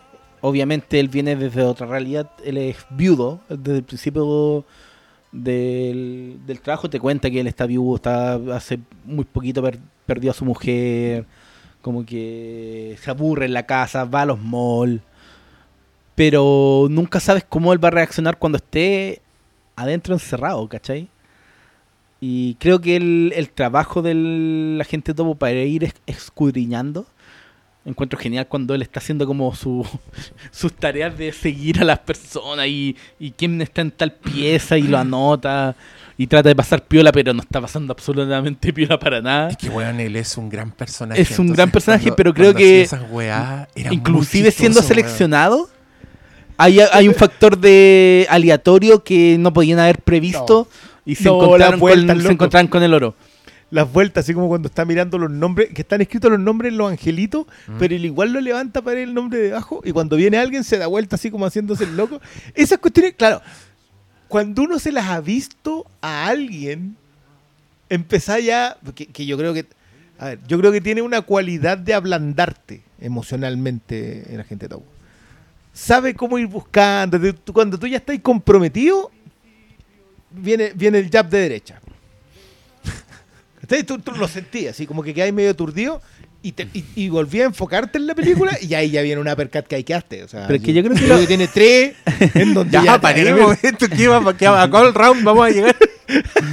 Pero yo creo que, en uno solo. pero yo creo que eso lo, lo vienen haciendo desde el comienzo, desde que presentan lo que están haciendo, donde te muestran al- a, uno de los mismos trabajadores de- del documental frente a la cámara caminando por, por el correo, Es que- o la secuencia de la señora con el micrófono y como toda complicada, como que no sabe Pero cómo eso, es que reaccionar. eso yo creo que es el setting honesto. Sí, Yo pues, ellos están reconociendo hacerte lo más algo, transparente posible. lo están Sí, reconociendo, po. pero pero es tan verídico con lo que se encuentran, como que no, no, no veo el Te artificio. estás acordando de escenas tú. Sí, me estoy acordando de que cuando le decía, ponte tú, eh, ella se tiene que tomar una pastilla a las 18 horas, averigua si se la están dando. Y el señor como, oiga, disculpe, ¿y que ella se tiene que tomar una pastilla a las 18? ¿Usted se, la, ¿Usted se la dio? ¿Ah? ¿Se la dio? Y después la escena siguiente, estoy siendo discreto, hágame caso. Yo sé, usted no asuma las cosas. Me, me caché que. Bueno, es que eso es lo que me encanta de porque creo que la elección. ¿Cómo deben haber dado con alguien que escribía primero todo lo que iba a decir? Loco, yo en mi vida, para uno, ninguna de estas cosas, las cuales le hemos dedicado, qué sé yo, meses de nuestras vidas a, a hablar en un podcast, he escrito una pauta tan dedicada como don Sergio para un audio de 20 minutos con el teléfono apretado. 20 minutos de audio. Y lo, cuando te muestran la cara del. ¿Cómo se llama? El, el, el ahijado postizo. No me acuerdo. No, lo muestran a él y escuchando el audio así como, ¡ay, 20 minutos! Era brillante. Es que yo creo que también, bueno, a mí me encanta cuando estas cuestiones que, que te van a pegar muy fuerte son graciosas. Yo creo que nosotros lo hablamos a propósito de Manchester eh, by the Sea. Que había, te, te reías mucho en Manchester by the Sea. Habían po, cosas muy graciosas. Y, y de, y de alta comedia. No de. No, no eran chistes casuales, eran, eran weas elaboradas de comedia, como con timings precisos. Palpico. Claro, y después cuando te agarraban medio riéndote, ¡pah! No. Dale con el E ESPN. Pero ya, pero te, te- de- no te, llega dije el jumper ahora te llegó un jab. y después le llegó a Y Dino llegó el gancho, llegó el gancho. De la nada. Un después uno, el dos, dos un por uno, dos. cuatro de Billy Boy. Pero sabes que en todo esto de repente como que se asume como los elementos eh, eh, no ficticios, son como medios mentirosillos, que están como medio arreglados. Pero creo que aquí contribuyen completamente a que lo- la verdad que te terminan tirando con un tortazo sea tan potente como termina siendo lo que abordan en, en esta en este trabajo. Cuando te hacen cuestionarte cómo estáis tratando a tus viejos, eh, cómo lo habéis tratado, si conversaste con ellos en la semana, Bueno, cosas ahí- como... Ahí es donde te pegan. Eh, ¿Cachai? Como. Y te hacen cuestionarte y te zamarrean el, el piso, por loco. Yo que. La Maite Alberdi decía esa cuestión de que ella entendía por qué esta cuestión estaba pegando tanto afuera. Porque decía que el trato a la, a la tercera edad era una cuestión transversal en el mundo. O sea, no era, no era nosotros nomás, no era acá en Chile nomás que, que, que los tiraba a un retiro. Y que, y que creo que más encima hay, una, hay un muy buen comentario de clase en la historia porque tú notas gente de distintas clases sociales ahí. Hay gente muy educada. Yo todavía quiero saber la señora que se, que se enamora de don Sergio. Anda con un pin. Ojalá alguien me lo aclare. Es un pin que tiene un martillo. O sea, que, y es un martillo como, como específico. Entonces no sé de dónde viene ella. Si es como del magisterio o era del poder judicial o algo. Pero en todas las escenas sale con su pin. Ella, ella an- lo anda trayendo cada vez que se ve. Y era una señora muy lúcida. Que hablaba muy era bien, lúcida, ¿cachai? era alguien que tenía recursos, que Como- podía valerse que era- por sí misma, claro, pero era- pero era- estaba muy, muy sola. Es que, eh, bueno, eso también tiene que ver con la, la soledad de la vejez. Puta, hay, un, hay un diálogo que se pega a la. No sé si es la señora Ruby, que le dice: Es cruel esta vida al final. Y, y- y ahí todavía no. Yo no sé si uno ya está preparado para el, para el golpe que le vienen pegando. Yo que el golpe definitivo es. Es el último informe. Porque ese, porque ese es un golpe muy duro. Yo creo que antes lo puedes sentir como críticas, decir ya, no, es que la dejaron sola. Está bien, ahí hay una crítica. Pero el último informe es un informe, sabes que yo no quiero estar aquí. Y, Yo quiero estar con los míos. Claro, yo quiero estar con los míos. Y, y, y aparte que es muy bueno involucrar a la hija en la primera escena ya, pero ¿qué va a hacer mi papá? ¿Para dónde se lo van a llevar? ¿Qué es lo que le... ¿Cuál, cuál es este, ¿De qué se trata este trabajo? Porque el viejo lo estaba tomando solo por su cuenta. Sí, pues al principio dice, está como que estaba chato, como que iba al mall y que igual era Se aburrido. aburría, se lo sabía de memoria. Se lo sabía de memoria. Yo cacho que hasta notaba así, esta gente va a sentarse aquí en, este, en esta parte del... Loco, Del- los informes, esa cuestión. Yo, yo, yo estaba loco con la idea de todo lo que escribe en el informe. O sea, editen esa, esa cuestión, solamente escaneen las páginas de todo lo que escribía don Sergio. Sí, es- es- porque ya, ya, claro, la sea, transcripción 20 minutos, pero Igual hay que igual hay que tener en cuenta que muchas weas más no podía hacer en ese en ese lugar de encierro, ¿cachai? La- Entonces, la, la torta cuando le celebran el cumpleaños, que está él sentado y las dos señoras al lado. Y ahí te empezás a dar cuenta de que, claro, son tres meses que está ahí. Y en esos tres meses agarra de amistades, como ella, como él habla con la señora Ruby, cuando le lleva que se lo dejan en una carpeta. Él le exige al, al jefe que le entregue una carpeta con las fotos de los hijos de la señora Ruby. Y llega en una carpeta que dice AIA investigadores, que, que le encontré que era como Aaron, que le colocabais para que saliera primero en la guía, en las páginas amarillas. Era AIA.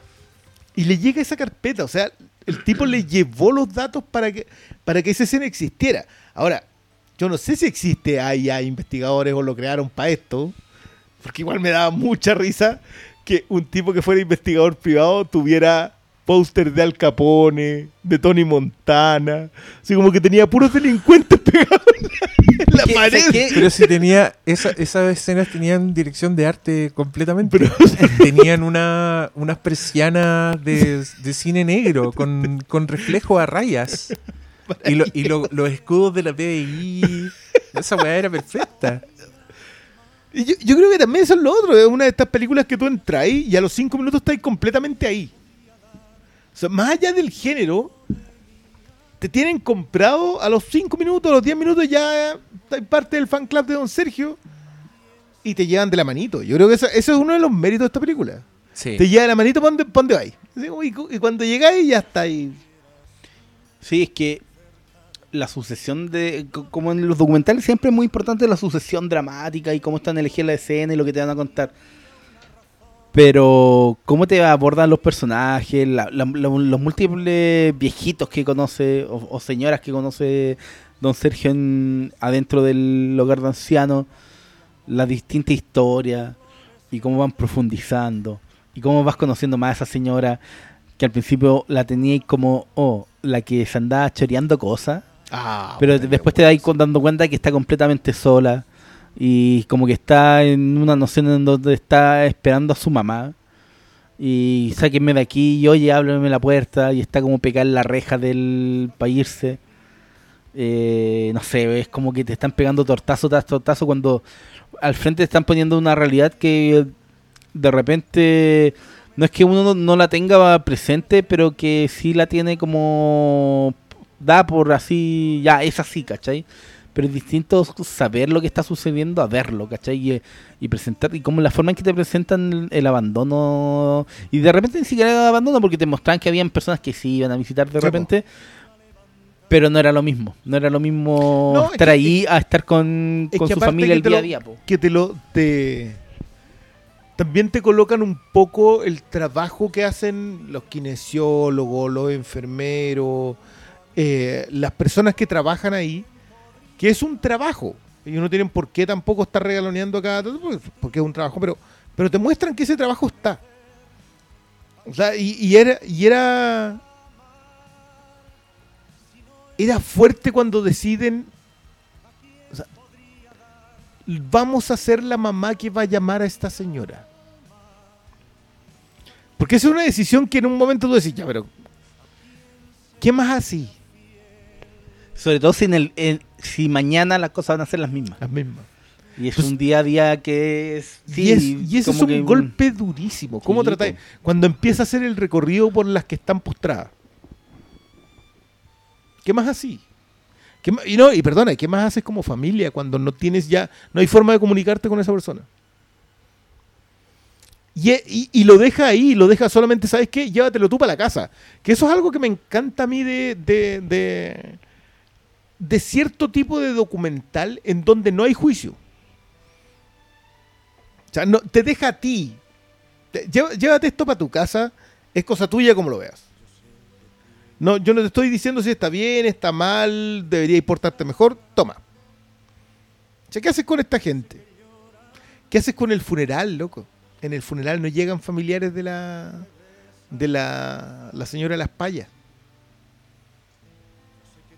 Y te, y- te tienes que quedar con eso, te tenés que quedar con, con que la señora Ruby no se acuerda de sus hijos, te tenés que quedar con que la con que don Sergio en un momento dice, sabes que yo me tengo que ir para la casa porque esta cuestión es demasiado terrible. Y, y- y sin perder nunca el humor, sin perder nunca el- la conexión emocional con quienes están alrededor de los personajes y contigo, como espectador. Y si eso cuestión no es mérito, yo no sé de dónde.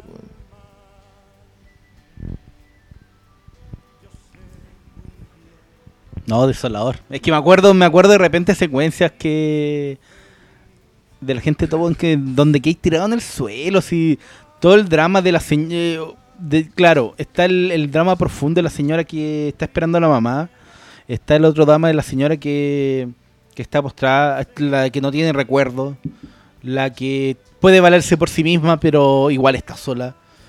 Eh, y el drama de Don Sergio, sí, yo creo que fui muy regodiona. que fue, sí, pues fue muy regordiona. Eso.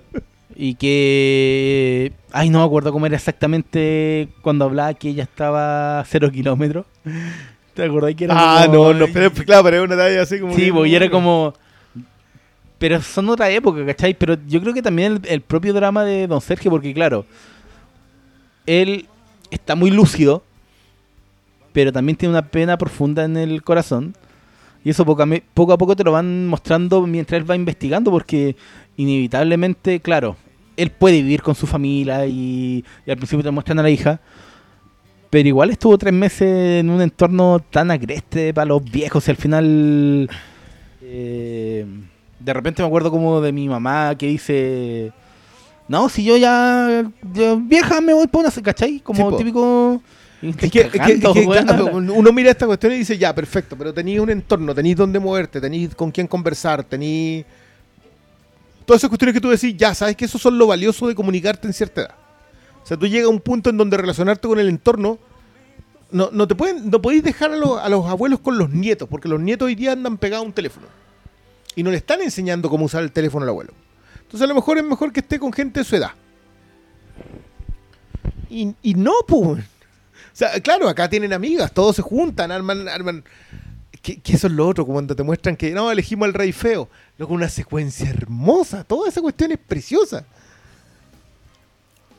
Pero sabéis que hay gente trabajando para eso. Sí, po. Hay gente trabaja. Es un trabajo lograr que esas personas se sientan medianamente bien recibidas en el mundo. Porque no, sabemos qué más hacer con los viejos. Sí, yo creo que todo todos esos aspectos al final son los que elevan a, la propuesta de la gente todo, porque cuando uno dice ya, vamos a retratar la humanidad, como que es más fácil decirlo que realizarlo en pantalla, pero aquí creo que lo hacen de una forma tan agridulce que, que es inevitable comprometerse con lo que estáis viendo en pantalla, porque claro, eh, ya, ponte tú que lo ve inclusive una persona que no está ni ahí con los viejos, no tiene familiares viejos, se crió solo. Pero de, yo creo que de una u otra forma está, igual te golpea allá, porque vais para allá, po. Sí, pues si no hay cómo. Entonces, Es que- es que eso es lo que yo la construcción pensaba. narrativa de yo creo que es brillante la gente topo en todo eso. ¿Cachai que a nivel sociológico la vejez es nueva? Sí, pues antes la gente se moría mucho antes. Mucho antes, y los que quedaban viejos quedaban en unas familias muy numerosas, en donde la hija que no se había casado era la que tenía que cuidar a los papás. Eh, y por lo general terminaba ella misma siendo una solterona que alguien más la cuidaba o no tanto. Y eso era hasta hace 30 años. Hoy día, entre las razones de salud, los mejores medicamentos, la tecnología, etcétera, hoy día tenemos mucha gente de más edad. Y algunas se mantiene activa y otras no tanto. También. Por eso te digo que es interesante no el comentario de clase de cómo se mezclan las clases en el asilo. Y, y también como te pone en el tapete un tema no menor que es como cómo la sociedad le quita oportunidad a los a los viejos y eh, de hecho el primer tema que te ponen en bandeja porque obviamente don Sergio llega buscando esa pega porque es muy raro que un, que- que un señor de cuánto 80 años encuentre un aviso que está destinado específicamente para alguien como él porque Sí, porque- ¿De cuánto piden? ¿Piden como de 75 en adelante o de 80 en De adelante? 80. De De 80, 80, entonces imposible. imposible, por eso es- especialmente cuando ahora a los cuantos, a los 50 ya te empieza a costar buscar pega cuando estáis como en un trabajo asalariado. No, no digamos eso porque ya estamos todos aquí a puerta. ¿Portas de qué? De los 50. de llegar a los- Pero A- es algunos así, en po. edad, otros en espíritu. Por ahí te compro. No, pero, pero sabéis que en, lo que decís, ya sabéis que yo no voy a tener hijos, o yo no voy a, sabéis que descarriado a la familia, cuando llegue el, momento, llegará el momento, que me parece válido, o sea, yo lo encuentro súper plausible hoy día alguien se comprometa con decir, sabéis que yo estoy solo por el mundo, pero llega un punto en donde llegáis a esto. po. Yo me acordé mucho de nuestro amigo Jaimitón. Jaimito fue, tenía 60 apenas, y estaba solo en el mundo tenía, nos tenía a nosotros, tenía muchos amigos, tenía su tenía su espacio ganado en el mundo, pero, pero llegaba en la noche a la casa y estaba, y estaba solo y no pretendía tener otra vida. Y yo creo que es súper válido cuando la gente decide, ¿sabes qué? Yo un día voy a agarrar mis pilchas, tengo mis lucas y me voy a ir a un asilo y chao nomás. ¿Qué es lo que hace esta señora? Yo soy autovalente, no quiero salir a cobrar mi pensión, que era lo que no quería hacer por- porque Le da miedo igual. le da miedo, sí, la- da- las noticias te muestran todos los días que asaltan a viejitas afuera de las jubilaciones, que te afuera por el INP. Ya. Pero escucháis a esa señora, después escucháis a la señora Ruby, después escucháis a la que se quiere ir. Todos son pequeños testimonios que, que tampoco están armados como testimonio. Sí, y yo creo- es que sé que lo, lo que más me, me atrapó la película que no solamente hablan de la condición de ser anciano, la condición de estar viejo, sino también de de cómo se te va la gente, pues al final había mucha gente que eh, no sé, me acuerdo de mi abuela, el tiro, mi abuela tiene 93 creo, entre, es que siempre me dice la edad del carnet vale, ¿cachai? Sí, sí, de- de- Entonces tiene- tiene sí, 90, sí, no, en 90, pero yo sé que en realidad tiene como 93. Pero a mi abuela se le murieron eh, la, la amiga, Ah, sí. La eh, la amiga, las familiares, ¿cachai? O sea, le queda una hermana, pero le quedan dos hermanos, pero porque son más jóvenes. Pero así va el paso del tiempo inexorable en donde No, iba- iba- todos vamos para allá, po. Y va pegando, Pero- va pegando muy fuerte en ese sentido. Yo, la mía Y la gente topo aborda ese tema, aunque no uno de los focos principales, porque uno de los focos obviamente es el tratamiento hacia los ancianos, pero también está ahí. ¿Pero tú sentís que, la- que el, tra- que el tratamiento de los ancianos acá sea la soledad y el abandono? No, es que está eh, va todo entrelazado, pues al Porque final es que, yo en siento el que día a día, po. ¿qué hacemos con ellos? Sí, pues ¿qué hacemos con ellos? ¿Y, Porque y qué estamos haciendo haci- esto, ¿cachai? Sí, ¿qué hacemos con ellos? Pero ¿qué estamos haciendo con ellos? ¿Cachai? Es como una, una multitud de temas que aborda el documental en donde yo creo que es al final lo que le da la profundidad y que esté siendo tan elogiado porque no solamente se queda en una superficie. Yo creo que la gente de Topo es muy, muy profundo y agradezco ver un trabajo como este que al final... Sin, sin ser moralista, siento yo. No, y sin ser Porque- moralista, el, gol- el golpe final que es que es un que es un llamado a atención tampoco termina de ser eh, un panfleto Este, por- porque, porque siento que hay mucho que esto es una cuestión que tienen muchos documentales muy famosos por lo demás en donde el remate es, es panfletario Sí, pero es que que yo creo siento que, que no. la, la diferencia es que aquí el, eh, la declaración no viene del realizador. De repente pasa en los documentales en donde se nota mucho la mano del, del que está haciendo la obra, el, el que está realizando el trabajo. Como que conduce el relato y él deja plasmado su impresión. Michael Moore Aquí, sí, pues Michael Moore yo creo que es el mejor ejemplo. Aquí es el personaje que lo viste lo viste Claro, crecer, aunque aunque donde, es sí. aunque, un, aunque, aunque es un viejo, lo viste crecer porque claro, él se involucró como un agente topo, pero inevitablemente terminó siendo más uno más de ese hogar. Y ese viaje, weón, es demasiado no sé. No quiero decir, no, yo creo que la mejor palabra es agridulce, porque tiene momentos yo creo que da para todo, ¿cachai? Todo lo- toda la forma en que está tratado. No, es- no solo te muestra lo- la oscuridad, sino también igual de repente te da como unos destellos de luz que son súper... mm, Se agradecen caleta. el punto de dónde viene ¿Cuáles destellos de luz? el Yo cuidado que- entre Yo ellos quedé con un sabor muy... Pero, Pero es que- pero, pero a mí me pasa, con, por ejemplo, con, con la escena que él tiene con Ruby, con, con la señora Ruby, cuando se sienta y le trata de hacer recordar los hijos. Es que yo creo que viene de Sergio todo lo... todo- es que esa es la cuestión, pues no podéis separar a, a la gente topo de Don Sergio. yo creo que todo, no, no, toda la luz viene de él. lado, o sea. y, y yo creo que es también lo que les pega, le pega tanto. A ver. Yo creo que los latinoamericanos tenemos una relación con la vejez que es distinta a la que tiene otras culturas. Yo estaba leyendo reseñas argentinas, los, argentinos están en el suelo. Están peor que nosotros. Están, están así, pero des- destrozados emocionalmente con lo que vieron. Eh, y, y yo estoy esperando los comentarios de los mexicanos. Porque los mexicanos tienen una relación con la vejez que abuela Coco te lo puede explicar. O sea, hay una, hay una, Mamá una Coco. claro, mamá Coco te lo puede explicar. Hay, una, hay otra percepción ahí al respecto. Entonces creo que mientras más mercados latinoamericanos y percepciones latinoamericanos la vean, vamos a tener una, una percepción más, más general de lo que nosotros mismos nos sentimos. Pero yo no sé si se van a sentir igual un sueco cuando vea esta cuestión. O los gringos. Yo estoy esperando a los norteamericanos que exilian a su gente en Florida eh, y los tienen haciendo ejercicio caminando por la playa todos los días, ¿cachai? Y en, don- la plata para eso. y, y en donde el, y en donde el Viagra revolucionó completamente los asilos de ancianos. Loco, eso, eh, hay estudios al respecto que los cambiaron completamente y que, y que el, el funcionamiento de los asilos de ancianos no tiene nada que ver hoy día con lo que tenía, con lo que era hace 30 años cuando recién surgió. ¿Viste, el- viste el pero eso- capítulo de Parks and Recreation? Cuando la campaña era... era para bajar las enfermedades venéreas de la tercera edad. porque estaba la cagada. ¿Cachai? Pero eso, yo quiero, quiero un comentario japonés. Quiero, quiero que otras culturas que no tienen la misma cultura que tenemos nosotros, yo creo que hoy día Chile igual es un lugar en donde tenemos que pensarlo porque nuestra cultura del codazo y de, y de ganar lucas para vivir mejor excluye a los viejos.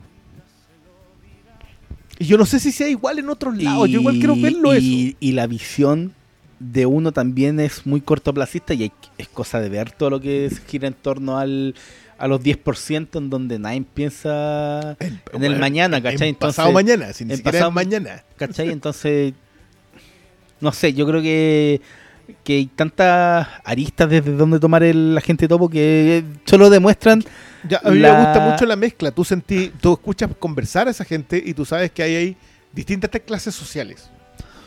Sí. Es, un, es un, es un que- retiro en el monte, ¿eh? o sea, no es. Pero todas las aristas al final contribuyen a que sea tan rico el, el- el trabajo y la... Porque uno podría haber, no sé, en otras condiciones te podrían mostrado otro otro Gardanceno más homogéneo y creo que el resultado quizás podría no haber sido tan satisf- satisfactorio si no hubieran tantas miradas de mundo que, que al final están presentes en este. Sí, yo, yo siento que hay, que hay una. hay cierto tipo de honestidad. No sé si. que es raro. o sea, uno parte de la idea que los documentales son honestos.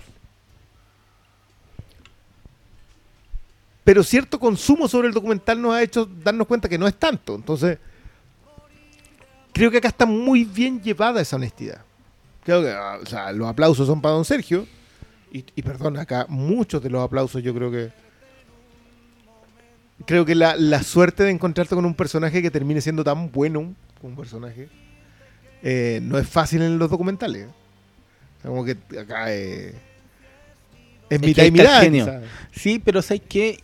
Más allá del, de, de la buena suerte, llámale tú, como de encontrar a don Sergio, igual es como, creo que, repito, desde el primer minuto queda claro que tenían súper claro cómo manejar al, al- menos la narrativa a la, a la que querían abordar.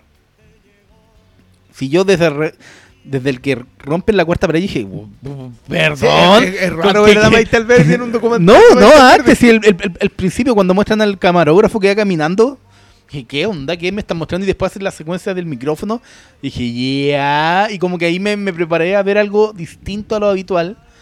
Y No, pero es muy inteligente. te Sí, está- po, y eso está está- pensado por lo que te quieren hacer, aceptar. Tenéis que aceptar que sí va a haber una cámara metida frente a estas personas y, y, y tenéis que hacer como que no, se te tiene que olvidar nomás. po, ¿cachai? Y para eso te los muestran. Te dicen, así se hizo básicamente. Es lo que te están Claro, diciendo. te, te muestra. Es que por eso te decía yo a propósito del set Incluye su propio making of.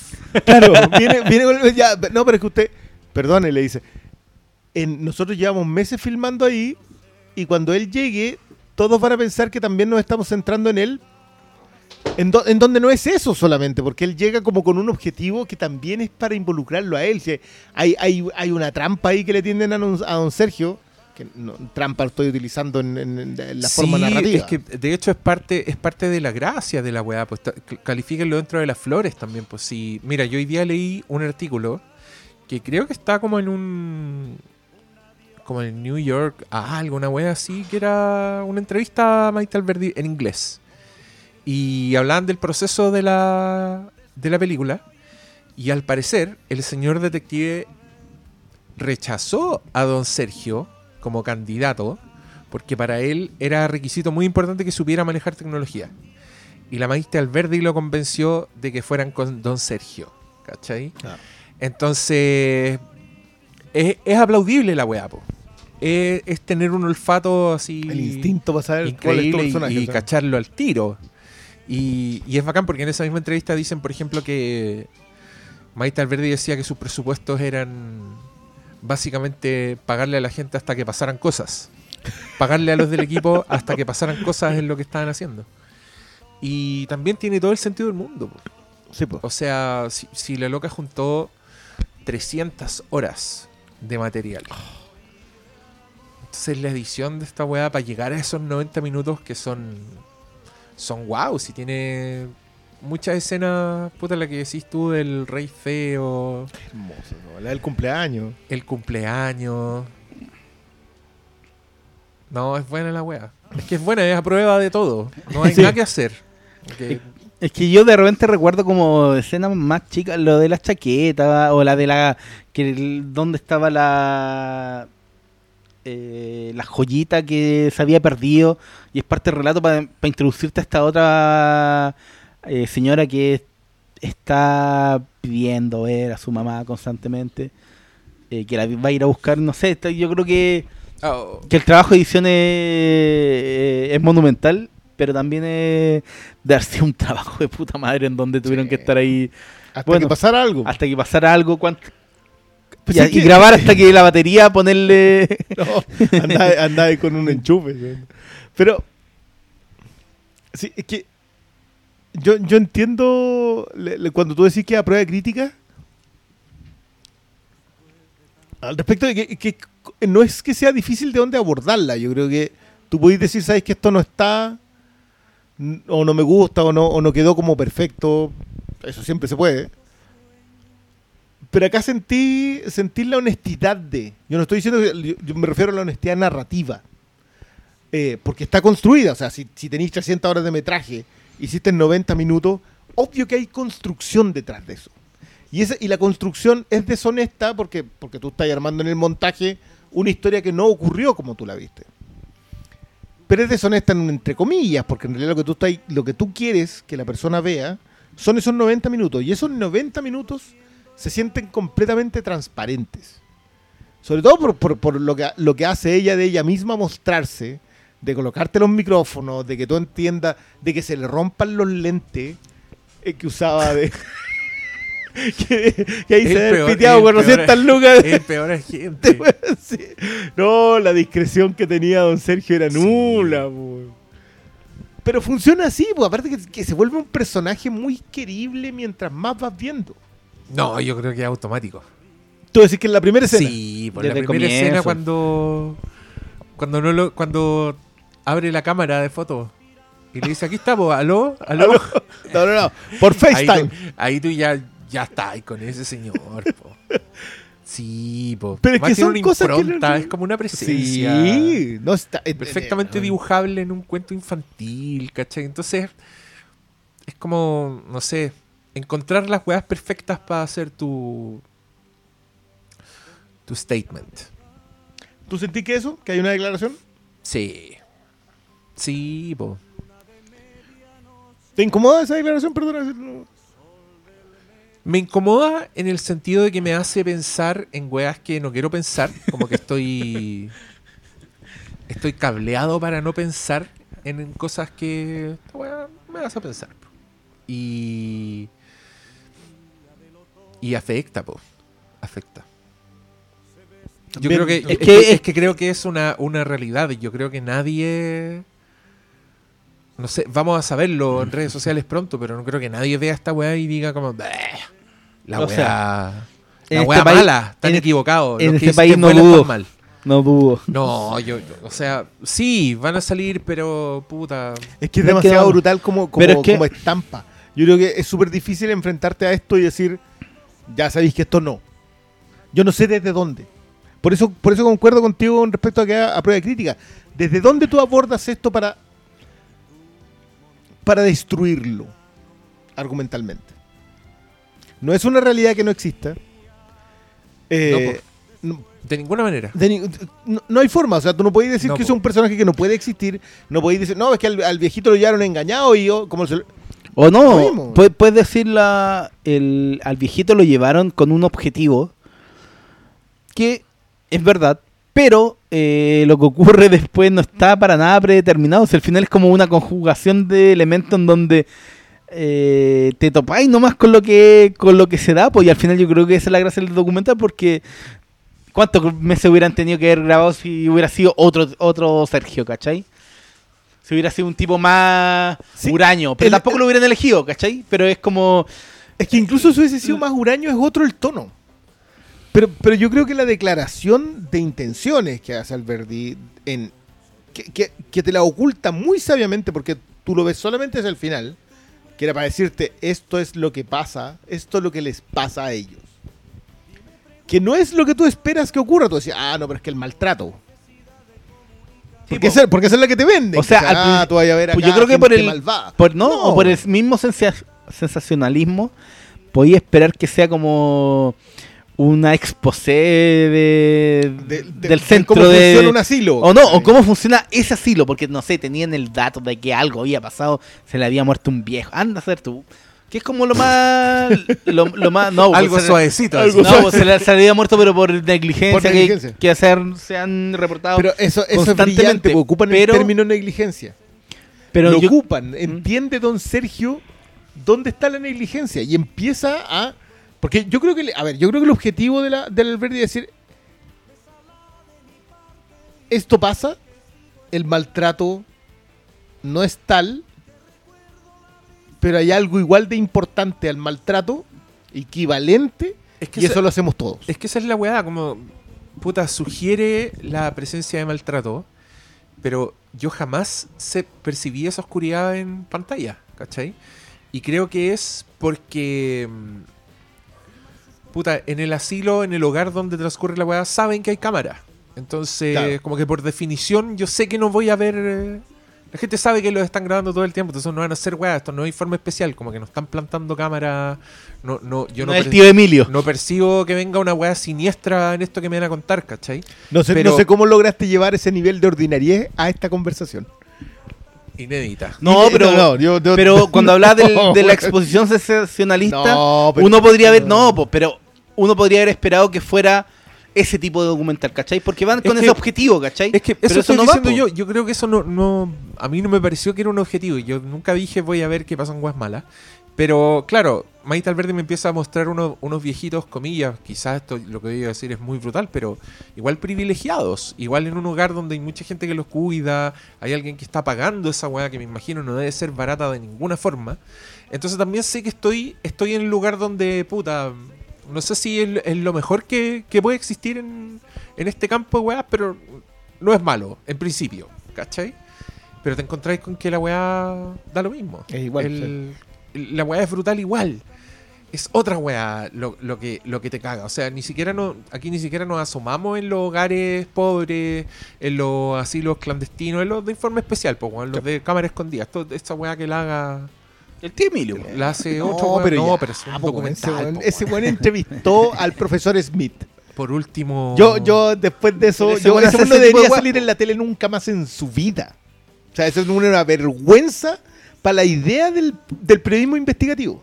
El tío Emilio. Yo- nada, anda a hacer, anda a hacer comerciales, weón. Yo- y nada, y que quede bien grabadito. Pero, pero no, yo, concuerdo con el Diego. Acá, acá no es eso lo que se están mostrando. Y es muy sutil la apuntada con el dedo. Porque no es una apuntada con el dedo, es un. Esto es lo que pasa. Te sientas o no te sientas culpable, va a seguir ocurriendo.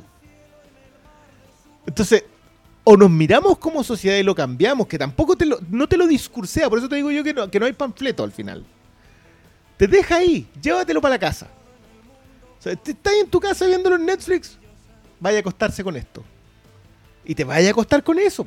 Y yo no sé si hay una mejor... no, no sé si hay un mejor tipo de obra audiovisual que la que te deja algo con lo que a acostar con esa idea, con que te quede picando, con que el otro día llamé a tus viejos. Eso es.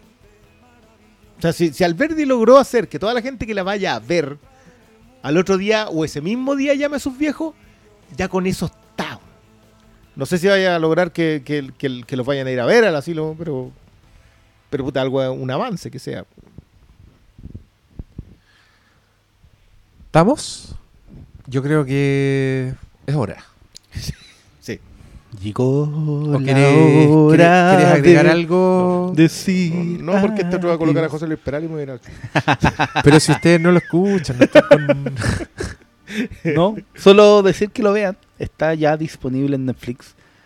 No se lo consigan como yo. Pero era en una época de pandemia en donde me perdí las funciones y fue lo que me llegó. O sea, sí, pues los Vimeos fueron las funciones de prensa. Y no, es súper recomendado. Yo creo que es de los mejores, de lo mejor que pueden haber visto en el último año pandémico. El agente topo por, por lejos de lo mejor que. Yo a mí se me vi. ocurren pocas películas a esta altura en el 2020. ¿ah? No, no es. Yo sé que no. Yo, nosotros no hemos comentado tantas películas chilenas como para que digan, no, sabes que le están tirando flores porque es chilena. Yo, yo eso seguro. Eh, me parece muy interesante que, que estas miradas vengan así, así como en, en otro género. Alguien, de- al- alguien hablaba a propósito de lo de la Chloe Zhao, que tú mismo lo mencionabas y que te hubiera gustado más que Nomadland esta. Sí. Que, que creo que, que creo que va a ser súper interesante colocar los géneros que han ido construyendo ellas dos en la mesa y, y conversarlo. Pero es que sé que yo igual de repente hay como una mirada en donde los documentales son como vistos en una segunda categoría. Mm. O sea, están puestos en una categoría aparte, igual que la Aparte y todo eso, pero no sé, yo... eh, los documentales de Oppenheimer de Indonesia, para mí que yo los, yo hacía la, cuando tenía mi blog y hacía las listas de año, la puse en el primer lugar porque eran weas que a mí me, me Bueno, pegaron en... A mí, a mí me pasa que lo que hace Oppenheimer, eh, que por cierto, si nunca lo han visto, búsquenlo los dos, son Act of el, el el Act of Killing Of y... Oh, y el otro que es una especie de continuación. Sí, que es la, espiritual. secu- la secuela con el, o- con el otro lado de la... otro lado. Pero.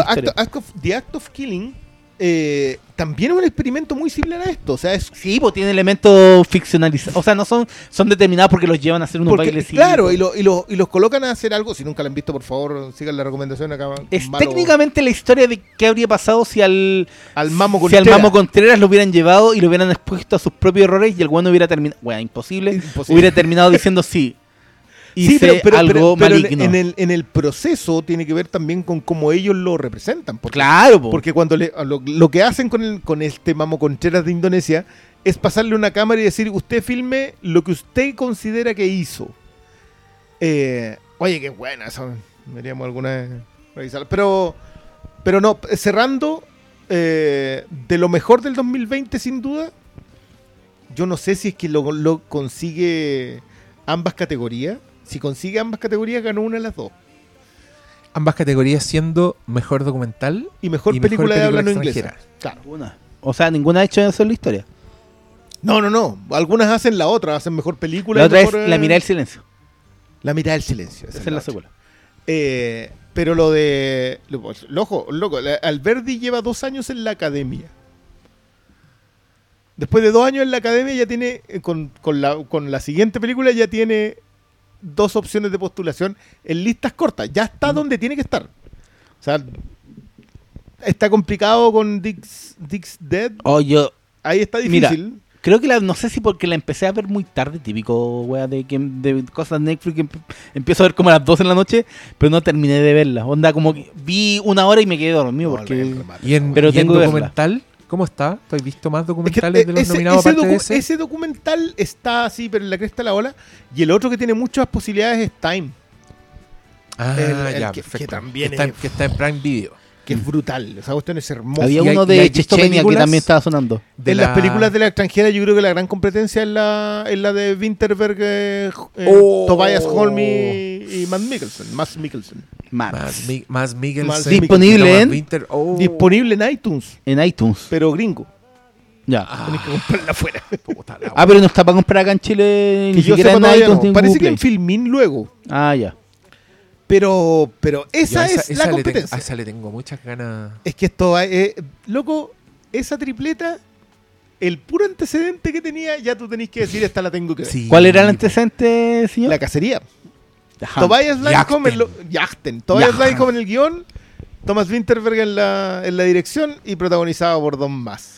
Weón, yo he visto unos GIFs. Cacha la wea, he visto unos GIFs ¿Qué de verla? ese weón bailando. ¡Ay, qué glorioso! Y yo no puedo creerlo, weón. Ese weón.